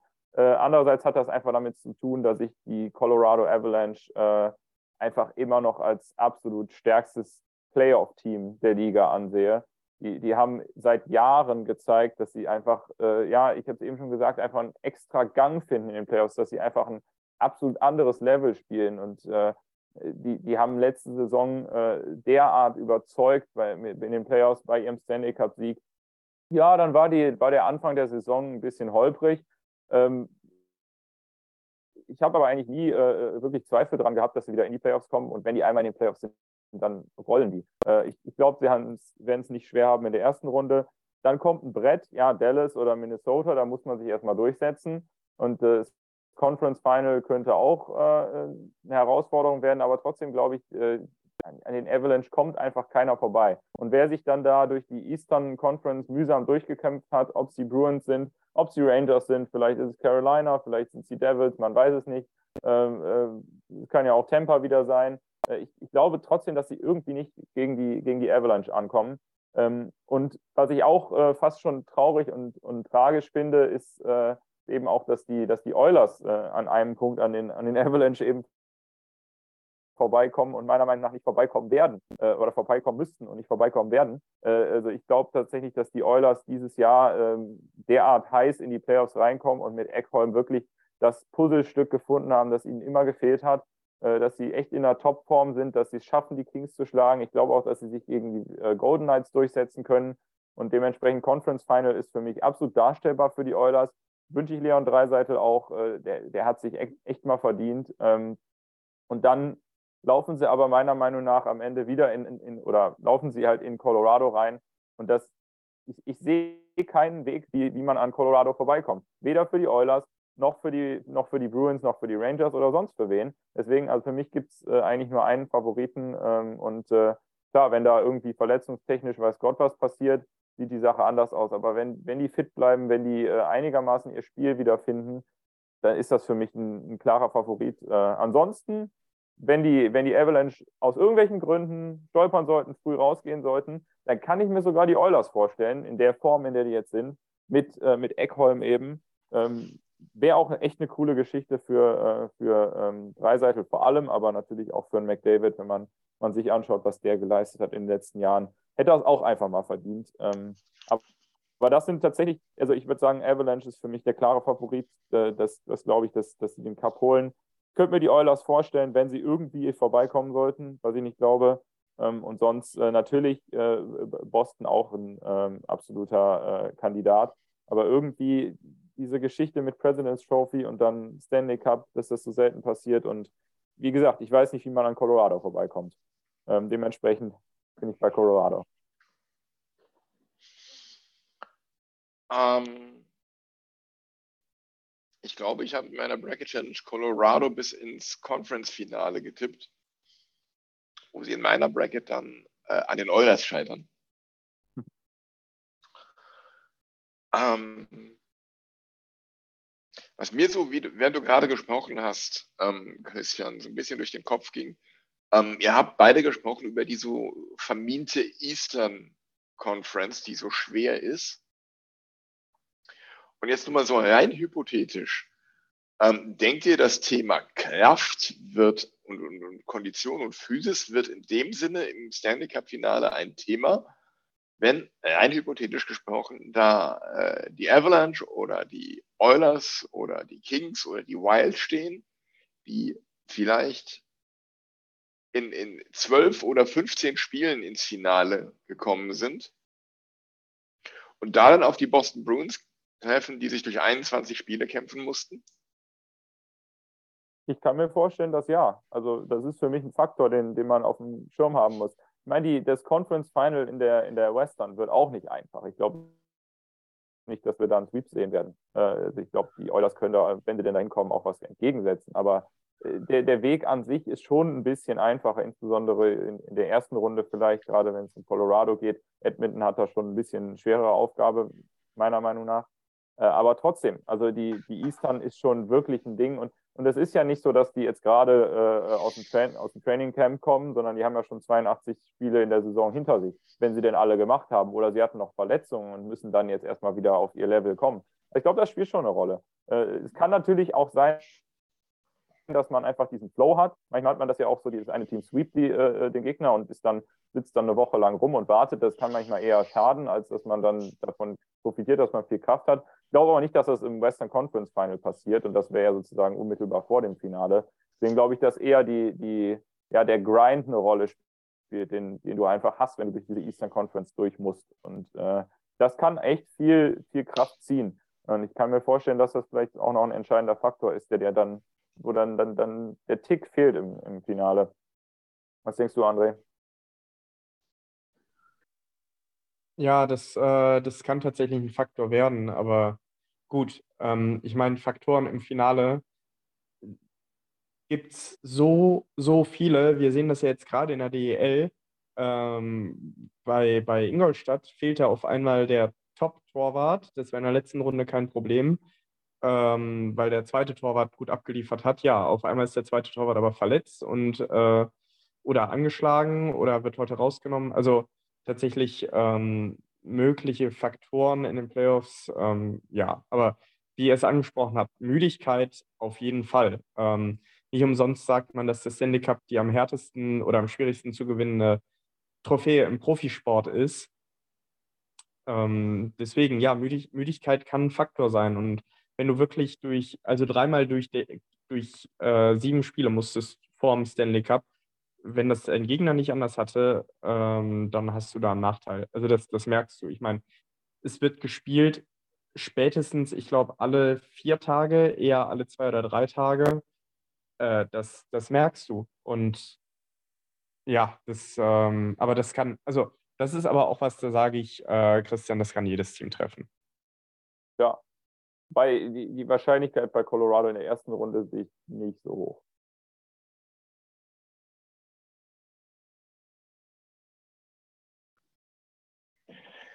Ja, gut. Ähm, dann jetzt mal, äh, Christian, du tippst auf die Avalanche als Stanley Cup Champion. Wen siehst du denn vorne, André?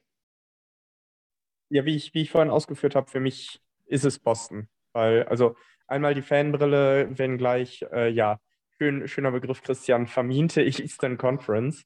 Ähm, aber ja, für mich, für mich ist es Boston. Die haben alle Schwierigkeiten dieser Saison überwunden verletzte Topspieler, Marchand verletzt, McAvoy verletzt, äh, Bergeron verletzt, ähm, haben Reihenwechsel gut hinbekommen oder Reihenveränderungen gut hinbekommen, konnten sich selbst, selbst Back-to-Back-Auswärtsspiele mit weiten Flugreisen waren kein großes Problem.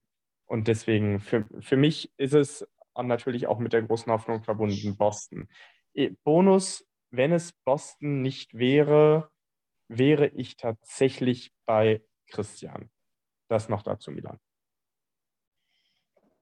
Mhm, also bei mir äh, Herzensangelegenheit sind dann natürlich klar die Rangers. Ähm, ansonsten fällt es mir da echt schwer, irgendwie was zu sagen. Boston hat sicherlich seine, seine Argumente dafür, Colorado ebenso, Edmonton auch. Einer dieser dreien wird es werden, wenn es nicht die Rangers werden, gehe ich von aus. Ähm, aber wer ich finde, die sind so eng beieinander, ähm, da müsste ich jetzt irgendwie irgendwie eine, eine, dreiseitige Münze finden oder sonst was irgendwie. Ich weiß es nicht, keine Ahnung. Eine dreiseitige ähm, Münze. Ja, genau, eine, drei, eine Dreiseite. ähm, ja, und dann, dann würde es wahrscheinlich auch wieder nach so ein bisschen nach Sympathie gehen und dann äh, wäre ich da dann wahrscheinlich auch bei dir, Christian, bei den Colorado Avalanche. Ähm, weil das einfach das Team ist, das mir von den dreien, die dann noch übrig sind, wenn es die Rangers nicht werden, am sympathischsten ist. Ähm, als alter Fan von Patrick Raw und äh, Milan Hayduk und Joe Sakic und Peter Forsberg. Ähm, deshalb würde ich dann sagen, am ehesten vielleicht doch die Avalanche, wenn sie, wenn sie als Lawine in äh, den Playoffs ins Rollen kommen.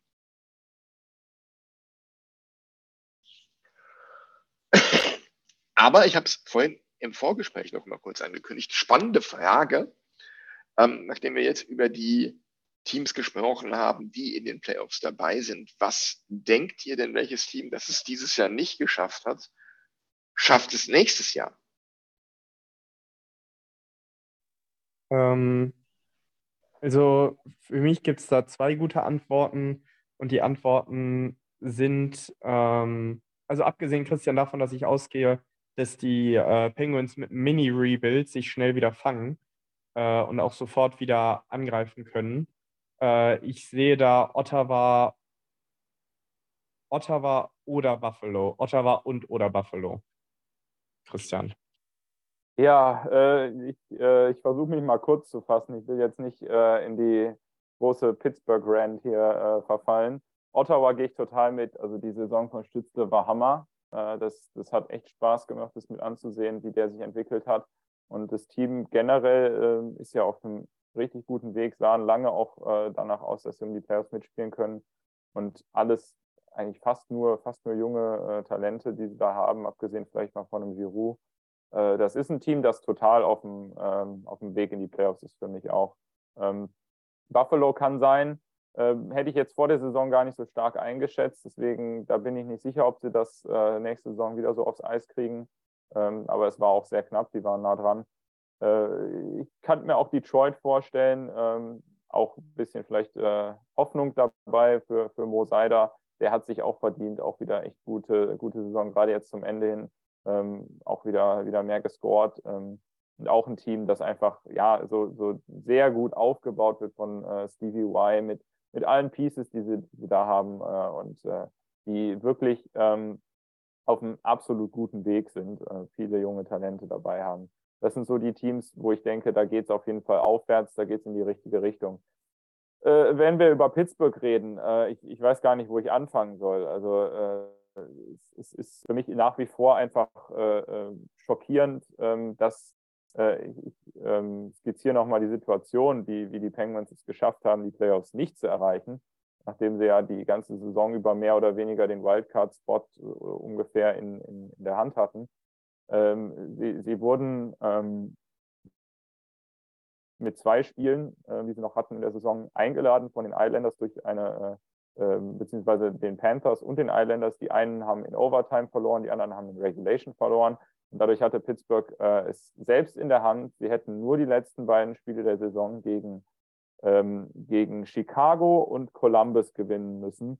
Äh, zum damaligen Zeitpunkt war äh, Chicago Tabellenletzter äh, und Columbus Vorletzter oder sowas in der Art. Vielleicht waren sie auch nur 30. Ich weiß nicht mehr genau. Ähm, was eben auch für, für äh, den Draft relativ entscheidend ist, weil die, ähm, die Wahrscheinlichkeiten auf einen hohen äh, oder die, die Wahrscheinlichkeiten, den First Overall Pick zu ziehen in der Draft Lottery äh, dann doch nochmal signifikant höher sind, wenn man 32. ist, äh, als wenn man 30. ist. Ich glaube, das war mal ein Unterschied von 25 Prozent zu 15 Prozent oder was auch immer. Ähm, so, das ist die Ausgangsposition. Also Pittsburgh geht in das Spiel, muss dieses Spiel unbedingt gewinnen, hat es damit selbst in der Hand, in die Playoffs zu kommen. Äh, ähm, und äh, das Beste, was Chicago in dem Spiel passieren kann, ist zu verlieren, um möglichst weit unten abzuschneiden. Denn es gibt ja einen Connor Bedard am, äh, äh, am Horizont, der vielleicht der nächste McDavid wird.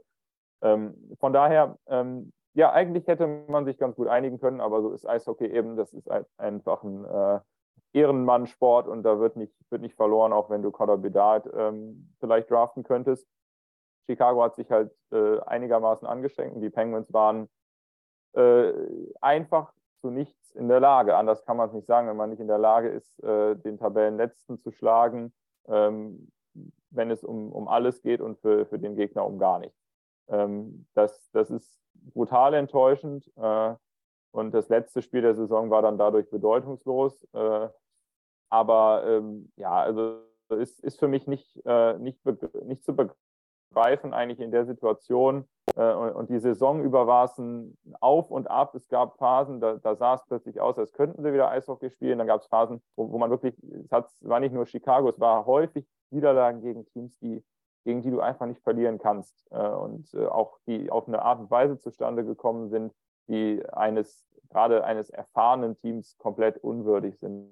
Also Niederlagen, wo du ähm, mit einer Drei-Tore-Führung ins dritte Drittel gehst, darf man nicht abgeben. Das, das kann sonst nur Toronto gegen, gegen Boston. Also sowas, sowas gibt es eigentlich äh, fast nie und die Penguins haben das mehrfach geschafft. Und äh, ja, dann, dann hat man es am Ende nicht verdient und dann ähm, sind, die, sind die Fragen auch größer als äh, oder äh, ja, gibt es deutlich, deutlich mehr Fragen jetzt als Antworten nach der Saison. Und jetzt komme ich nochmal den Bogen zurück äh, zu, zu nächsten Jahr Playoffs. Ich habe ehrlich gesagt gar keine Ahnung. Äh, es, es, war völlig richtig, jetzt äh, das, das, Management äh, zu feuern. Ähm, ich, ich äh, wurde sehr viel geschimpft auf die ähm, weitgehend zu Recht. Ich muss aber auch dazu sagen, es, man muss die Leistung immerhin mal anerkennen, was sie, was sie geschafft haben. Ähm, in puncto Letang und Malkin Resignings. Und es waren noch mehr. Es ging auch noch um Raquel und Rust und weiß, weiß der Geier, wenn, wenn er noch alles äh, irgendwie ins Cap reinzubasteln war letzten, letzten Sommer. Das war schon äh, nicht einfach und das haben sie ganz gut gemeistert. Äh, aber auf der anderen Seite haben sie das verpasst, was André jetzt äh, sich vorstellt für äh, ähm, den Sommer dieses Jahr, nämlich einen äh, ja sozusagen Accelerated Rebuild. Das hätten sie eigentlich schon vor zwei Jahren machen müssen.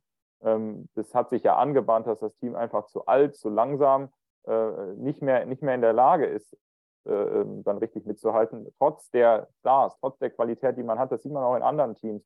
Man kann, ähm, man braucht Spieler, die jung und talentiert sind, die Qualität haben, aber keinen unfassbar teuren Vertrag haben. Das gehört zum Salary Cap einfach dazu. Man, man kann nicht äh, sozusagen nur etablierte NHLer haben, die alle ähm, drei, vier Millionen aufwärts verdienen. Das passt nicht rein. Und äh, das hat man verschlafen und jetzt haben wir halt ein viel zu altes Team. Ich glaube, wir hatten die meiste Zeit das älteste Team der, der NHL auf dem Eis, das ja zu langsam war, aber versucht hat, ein äh, Young, Young People's Game zu spielen äh, und dementsprechend immer wieder in dämliche Konter gelaufen ist.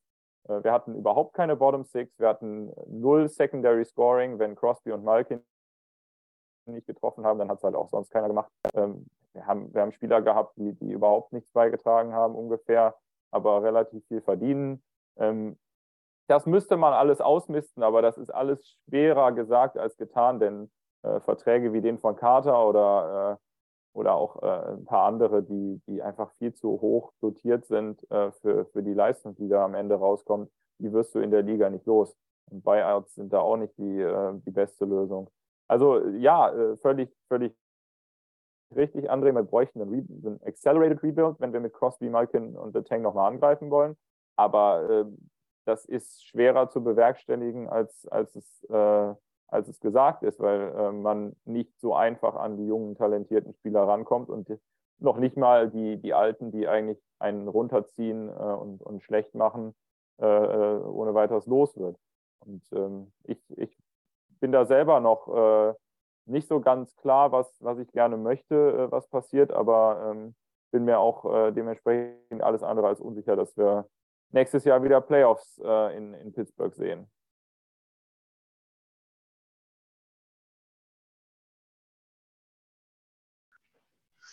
Wie bewertest du die personellen Änderungen, die da jetzt ins Haus stehen? Hat dich das überrascht, dass das so kam? Dass man den GM und den äh, stellvertretenden GM so schnell dann äh, ihre Posten enthoben hat? Nö, das, das war eigentlich logische Konsequenz. Also ich habe eben, habe eben den äh, Ron Hextall ja ein bisschen in Schutz genommen, ähm, weil er eben immerhin, was Malkin und The Tang anbelangt, die, Sache ganz gut gemanagt hat. Äh, aber er hat halt sonst wirklich absolut unvertretbare Moves gemacht, äh, die, die äh, äh, also was, was im Nachhinein extrem dämlich aussieht, ist eben die Protection von Jeff Carter im Expansion Draft, einem Spieler, der äh, ja, wie, wie viele Jahre soll der noch spielen? Zwei oder drei? Man weiß es nicht. Der ist halt alt. Ähm, und stattdessen hat er Jared McCann, einen der wenigen jungen Spieler, die wir noch hatten und der ja auch scheinbar echt Talent hat, wie man jetzt in, äh, das war mir eigentlich immer schon klar, auch wenn er bei uns natürlich nicht so performt hat, wie in, äh, wie in Seattle, den, dafür, den dafür dann äh, offen gelassen hat. Ähm, und dann da gab es noch ein paar andere echt fragwürdige äh, Moves. Äh, ehrlich gesagt, in, in, Trade Deadline war auch äh, absoluter Käse. Wir sind nur noch älter und schwerfälliger geworden. Du, du hast äh, ähm, ja irgendwelche fragwürdigen Deals gemacht. Dann gibst du ähm, na, äh, Theodor Blugas noch ab, äh, holst, ähm, ich habe den Namen schon wieder vergessen, Verteidiger, der, der kaum gespielt hat. Ähm, dann äh, ähm, der einzig sinnvolle Move war, Nick Bonino zurückzuholen. Das hat mir auch echt gut gefallen. Der, wir haben eben schon über die große Rolle gesprochen, die der in unseren Stanley Cup-Siegen gespielt hat. Ja, der hat sich dann ärgerlicherweise äh, kurz nach dem Trade äh, verletzt und hat praktisch gar nicht gespielt. Ähm, Michael Granlund hörte sich ganz gut auf dem Papier an, aber auch eigentlich zu teuer. Der Second Rounder, den war er absolut nicht wert. Der hat auch überhaupt nichts bewegt. Äh, und ähm, ja, am Ende denn äh, ähm, der, der Dimitri Kulikov ist der Verteidiger, äh, auf den ich gerade nicht kam. Äh, eine ohnehin schon zu alte ähm, äh, und unbewegliche Truppe verstärkst du dann nochmal mit einem äh, ja, zu alten und unbeweglichen Verteidiger. Außerdem hat er nicht viele Spiele gemacht. Ähm, es war alles in allem echt unglücklich. Auch die, die, äh, ähm, die, das ganze Bild ab. Ich habe gesagt, unsere Bottom Six hat nichts getan. Das war ja absehbar. Also man, man wusste ja eigentlich vor der Saison, dass man da, man da nichts Sinnvolles geholt hat. Wenn ich das jetzt mal vergleiche mit den, mit den Rangers zum Beispiel, das ist mir eben extrem ins Auge gesprungen. Hier die, die Jungs äh, Lafreniere oder Capo Caco, absolute Top-Talente, die spielen ja nicht in der ersten Reihe. Ja, äh, und, und wer spielt bei uns in der dritten Reihe? Äh, so jemand wie äh, Drew O'Connor und der war sogar noch einer der besseren, obwohl jetzt kein großer Name ist. Wie gesagt, Je äh, Jeff Carter hat überhaupt nichts bewegt. Dann haben wir noch George Archibald, für mich gar kein NHL-Spieler. Äh, oder, oder äh, Ryan Paling, der es sogar noch gut gemacht hat, aber auch einer, der ja, bislang nie was gezeigt hatte, der, der eigentlich so seine letzte Chance in der NHL bekommen hat. Also die, die Bottom Six war wirklich katastrophal. Äh, und dann äh, hast du halt irgendwo keine Chance. Also auch als, äh, ich, ich will Mike Sullivan hier überhaupt nicht rausnehmen. Ich, ich schätze Mike Sullivan unfassbar. Äh, wir haben ihm extrem viel zu verdanken, ist ein Riesentrainer. Aber auch den muss man letztlich hinterfragen, weil das jetzt seit Jahren keine, äh, seit Jahren keine guten Leistungen mehr rauskommen. Ähm, trotzdem, ich finde es völlig richtig, Ron Hextall rauszuschmeißen, weil er ihm eben, was Bottom Six Spieler anbelangt äh, oder was generell die Truppe anbelangt, wirklich nichts zur Verfügung gestellt hat. Äh, ist viel zu alte Spieler, ähm, viel zu unbewegliche Spieler. Der äh, Jeff Petrie Trade ist ein bestes Beispiel in der, in der letzten Offseason.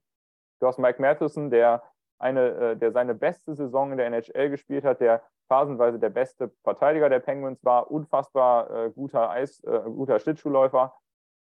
Äh, und dafür rutscht Jeff Petrie. Ist ein stabiler Mann, alles gut, aber das ist nicht der, den wir brauchten. Der passt auch nicht zu unserem Spielstil. Und wir spielen nach wie vor das, wofür man eigentlich Mike Matheson bräuchte. Also das, was der Ron Hextall da angeboten hat, was er da zusammengestellt hat, das hat äh, jetzt mal die, äh, die Top Six ausgenommen. Äh, äh ja, einfach auch nichts, da, da, konnte man nichts mit anfangen. Und äh, trotzdem muss man auch Mike Sullivan letztlich hinterfragen, weil der natürlich äh, die Entscheidungen ja, trifft, wie, was für ein System wird gespielt, Ne, wenn man äh, ähm, alte und langsame Spieler hat, dann muss man vielleicht auch ein anderes System spielen. Also den würde ich da auch nicht rausnehmen, aber dass man eben äh, hier Ron Hextall äh, und, und äh, äh, Brian Burke äh, oder heraus, rauswirft, ähm, beim Deutschen zu bleiben, es ist eigentlich ein unvermeidbarer Schritt gewesen. Auf der anderen Seite bin ich auch mal gespannt, wen sie jetzt holen, weil der ist auch nicht zu beneiden, ähm, weil man abgesehen von den ähm, ja, den Penguins Legenden, die noch da sind, äh, weitgehend eben einen Scherbenhaufen vorfindet. Wir haben kaum Trade Assets, wir haben kaum Prospects, wir haben äh, halt nur ähm, untradable Contracts. Ähm, und da jetzt für, für nächste Saison, auch um, um Crosby, Malkin, Letang gerecht zu werden, ein konkurrenzfähiges, äh, vielleicht sogar Stanley Cup-fähiges Team, wovon ja immer gesprochen wird, äh, aufs Eis zu bringen, ist, grenzt schon an, äh, an Zauberei, um das irgendwie hinzukriegen. Deswegen, also ja, da äh, haben die, äh, hat das Management einfach in den letzten Jahren was verschlafen und das ist die absolut logische Konsequenz, dass dann die Kündigung kommt. Ähm, man hätte schon vor Jahren auf, auf jüngere, günstigere Spieler setzen müssen.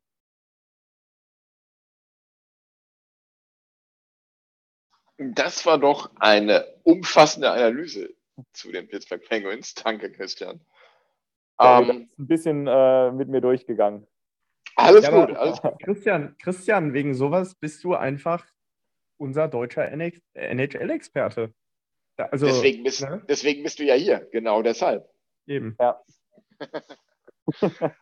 damit, damit Leute was haben, um eine Viertelstunde vorzuspulen. Ja, oder mit zweieinhalbfacher Geschwindigkeit anhören. genau. nee, also, ähm, ja, zu Ron, Ron Hextall muss man sagen, das war ja ein Inside-Job von, äh, von, von Philadelphia aus. Ja, das, war ja, auch das, war, das war ja so geplant. Ähm, äh, dürfte, dürfte auf jeden Fall spannende Zeiten werden in Pittsburgh. Das ist auch die einzige Erklärung, warum er so gut befreundet mit Jeff Carter ist. Ja. Ähm, ein Thema habe ich noch auf meinem Zettel. das hat aber mit dem Sportlichen auf dem Eis eigentlich relativ wenig zu tun, sondern es hat etwas zu tun mit dem, was ab der Saison 2024 kommt. Und zwar ähm, läuft mit der kommenden Saison oder mit dem Ende der kommenden Saison der Supplier Contract der NHL mit Adidas aus, was die On-Ice-Jerseys angeht. Und da hat man jetzt verkündet vor einigen Wochen, äh, neuer Ausstatter aus Höster der NHL, für die, die sich da nicht so auskennen. Die NHL hat für alle Trikots, die auf dem Eis getragen werden, den gleichen Hersteller bei allen Vereinen. Das war Adidas, davor war es eine ganze Zeit lang Reebok. Und ab 2024 wird das Fanatics. Und ich muss sagen, mich hat diese Nachricht unfassbar aufgeregt. Weil ich finde, was Fanatics, die machen ja jetzt schon die, ähm, ich sage mal, Fan-Trikots, also die, die nicht so, so Authentic-Qualität haben, sondern ähm, Fan-Trikot-Qualität, die, die eben keine da 180, 190, 200 Dollar kosten, ähm, die du hier eh kaum bekommst, sondern ähm, halt einfache Fan-Trikots machen. Die sind von der Qualität her äh, relativ schwach. Da gibt es immer wieder welche, wo Namen falsch geschrieben sind oder sowas in der Art. Das ist schon äh, nicht schön, was Fanatics da abgeliefert hat. Und die liefern jetzt ab der übernächsten Saison auch die On-Ice-Jerseys. Ähm, zehn Jahre lang. Finde ich einen sehr mutigen Schritt. Was, was denkt ihr dazu? Ich lasse dir mal den Vortritt, André. Ich habe gerade äh, genug Redezeit. ähm, ja, ich, ich habe da ehrlich gesagt nicht so viel Meinung zu. Mir ist das auch, ich habe das auch gesehen, irgendwie diese Sammlung von Bildern, ähm, wo, die, wo die Namen falsch geschrieben waren, aber ganz ehrlich, ich glaube, sowas hast du, also das hast du ja in schöner Regelmäßigkeit äh, bei diversen Anbietern und ich glaube, dass da auch ein bisschen äh, Kalkül dahinter war vielleicht, das so darzustellen, weil äh, ich glaube, aus x Jahren Adidas und Reebok und ich meine, Adidas hatte Reebok auch vorher gekauft. Das war sowieso, äh, war sowieso mehr oder weniger der gleiche Hersteller, der gleiche Lieferant. Ähm, deswegen, ich, oh, ich, was mir bei Fanatics fehlt, ehrlich gesagt, ist die, ähm, ist die Expertise, weil Reebok ist ein, ist ein gemachter Name, Adidas ist ein gemachter Name im Sport. Das sind alles Team, äh, Teams, sage ich. Das sind alles Hersteller, die man kennt. Ähm, und Fanatics macht halt bisher nur Fanware. Und also ich hoffe, die Liga hat sich da Nachweis holen lassen, dass die wissen, wie man atmungsaktive, leichte und dennoch gut beanspruchbare Stoffe liefert, weil sonst ähm, ich erinnere mich da an ein Jahr Fußball-Bundesliga. Ich glaube, da hatte Kappa so unglaubliche Probleme mit den Trikots. Und äh, da waren dann die Trikots, oder war das eine WM sogar, wo dauernd, und das war Puma, ich weiß es nicht genau. Auf jeden das war Fall, Puma bei der WM. Genau, wo, wo, die, wo die, sind. Genau, wo, die, wo, wo das Gewebe irgendwie so schlecht strukturiert war, ähm, dass da wirklich andauernd die Trikots gerissen sind. Ähm, ja, und also wenn, wenn äh, Fanatics das nachweisen kann, dass das nicht passiert, dass die, dass die äh, höhere Ansprüche erfüllen. Ich meine, in der Fußball-Bundesliga gab es das ja auch. Da hat äh, ganz lange Adidas eigentlich den besten Ball gestellt und irgendwann hat aber die DFL gesagt, ja, im Moment macht Derbys da die besten Bälle und ich habe jetzt noch keine großen Beschwerden gehört, ehrlich gesagt. Aber gut, ich bin da jetzt auch nicht besonders vom Fach. Ähm, also ich meine im Zweifelsfall, wenn es komplett in die Hose geht, uns ist allen klar, was passiert, dann gibt es eine Intervention, dann wird der Hersteller kurzfristig gewechselt.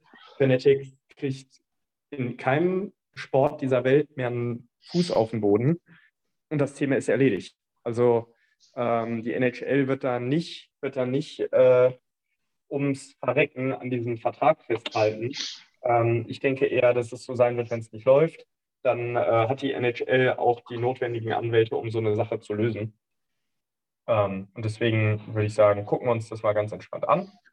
Wie gesagt, wenn es gut läuft, schön. Wenn nicht, wird es eine Lösung geben. Dann haben wir wieder was zu diskutieren hier. Ähm, ja, das sind meine Two Cents, Christian.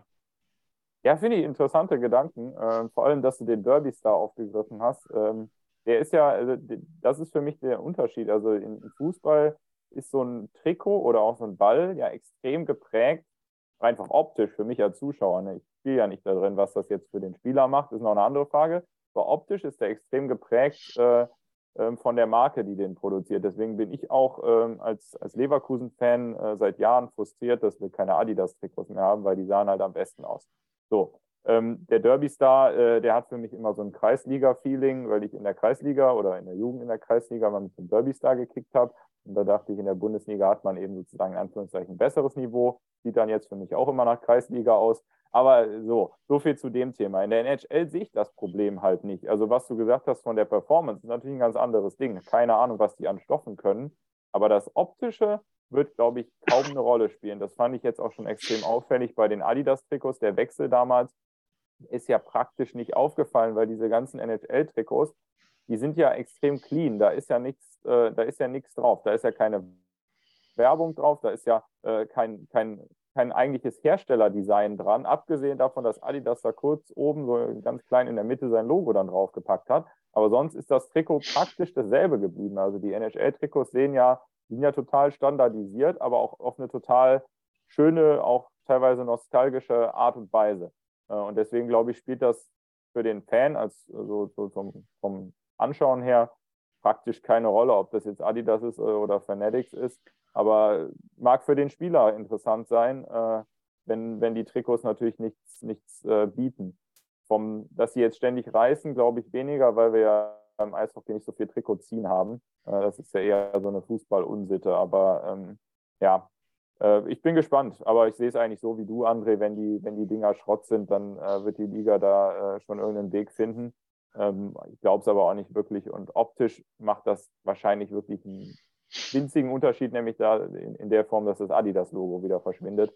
Ähm, ansonsten sind die, das, das finde ich auch irgendwie ganz schön an der NHL, dass da, dass da nicht alles mit Werbung und, äh, und tausend Badges und was weiß ich zugekleistert ist, sondern dass die wirklich ziemlich clean sind, die, die Jerseys.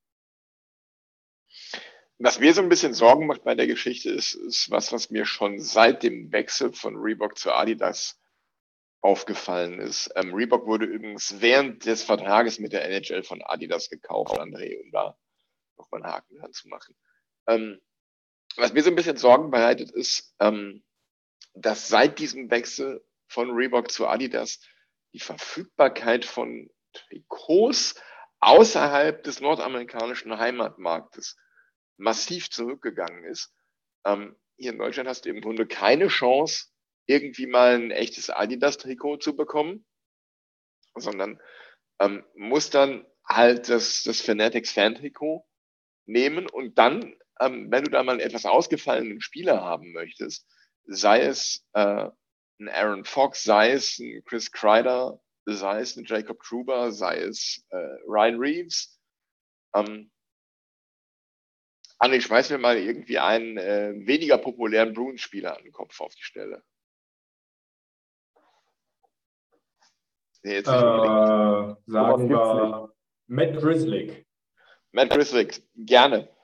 Ähm, wenn, du, wenn du von so einem Spieler ein Trikot haben möchtest, kriegst du das in Deutschland nicht, weil du kriegst äh, die Fanatics branded Breakaway Jerseys entweder blank oder mit irgendwelchen Superstars drauf. Aber wenn du irgendwelche Wasserträger aus dem Team haben möchtest, dann kriegst du die in Deutschland nicht.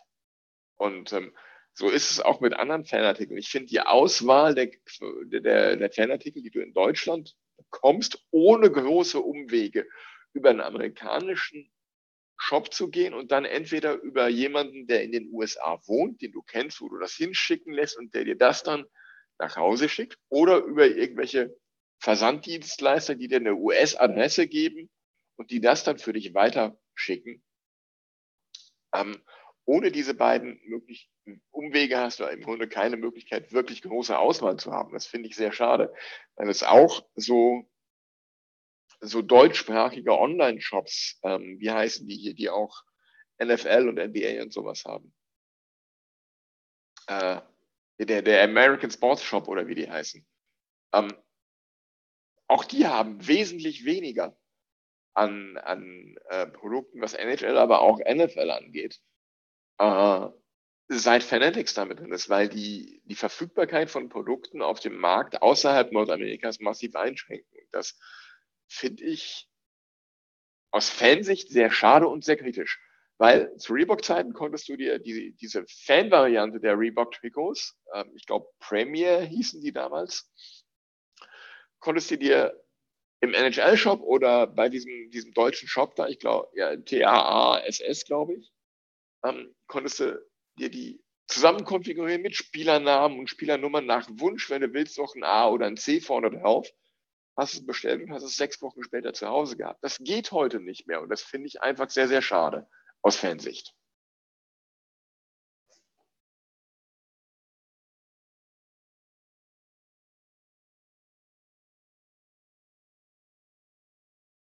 Aber gut, äh, lassen wir das für den Abend und äh, ich würde sagen, habt ihr noch was zum Abschluss?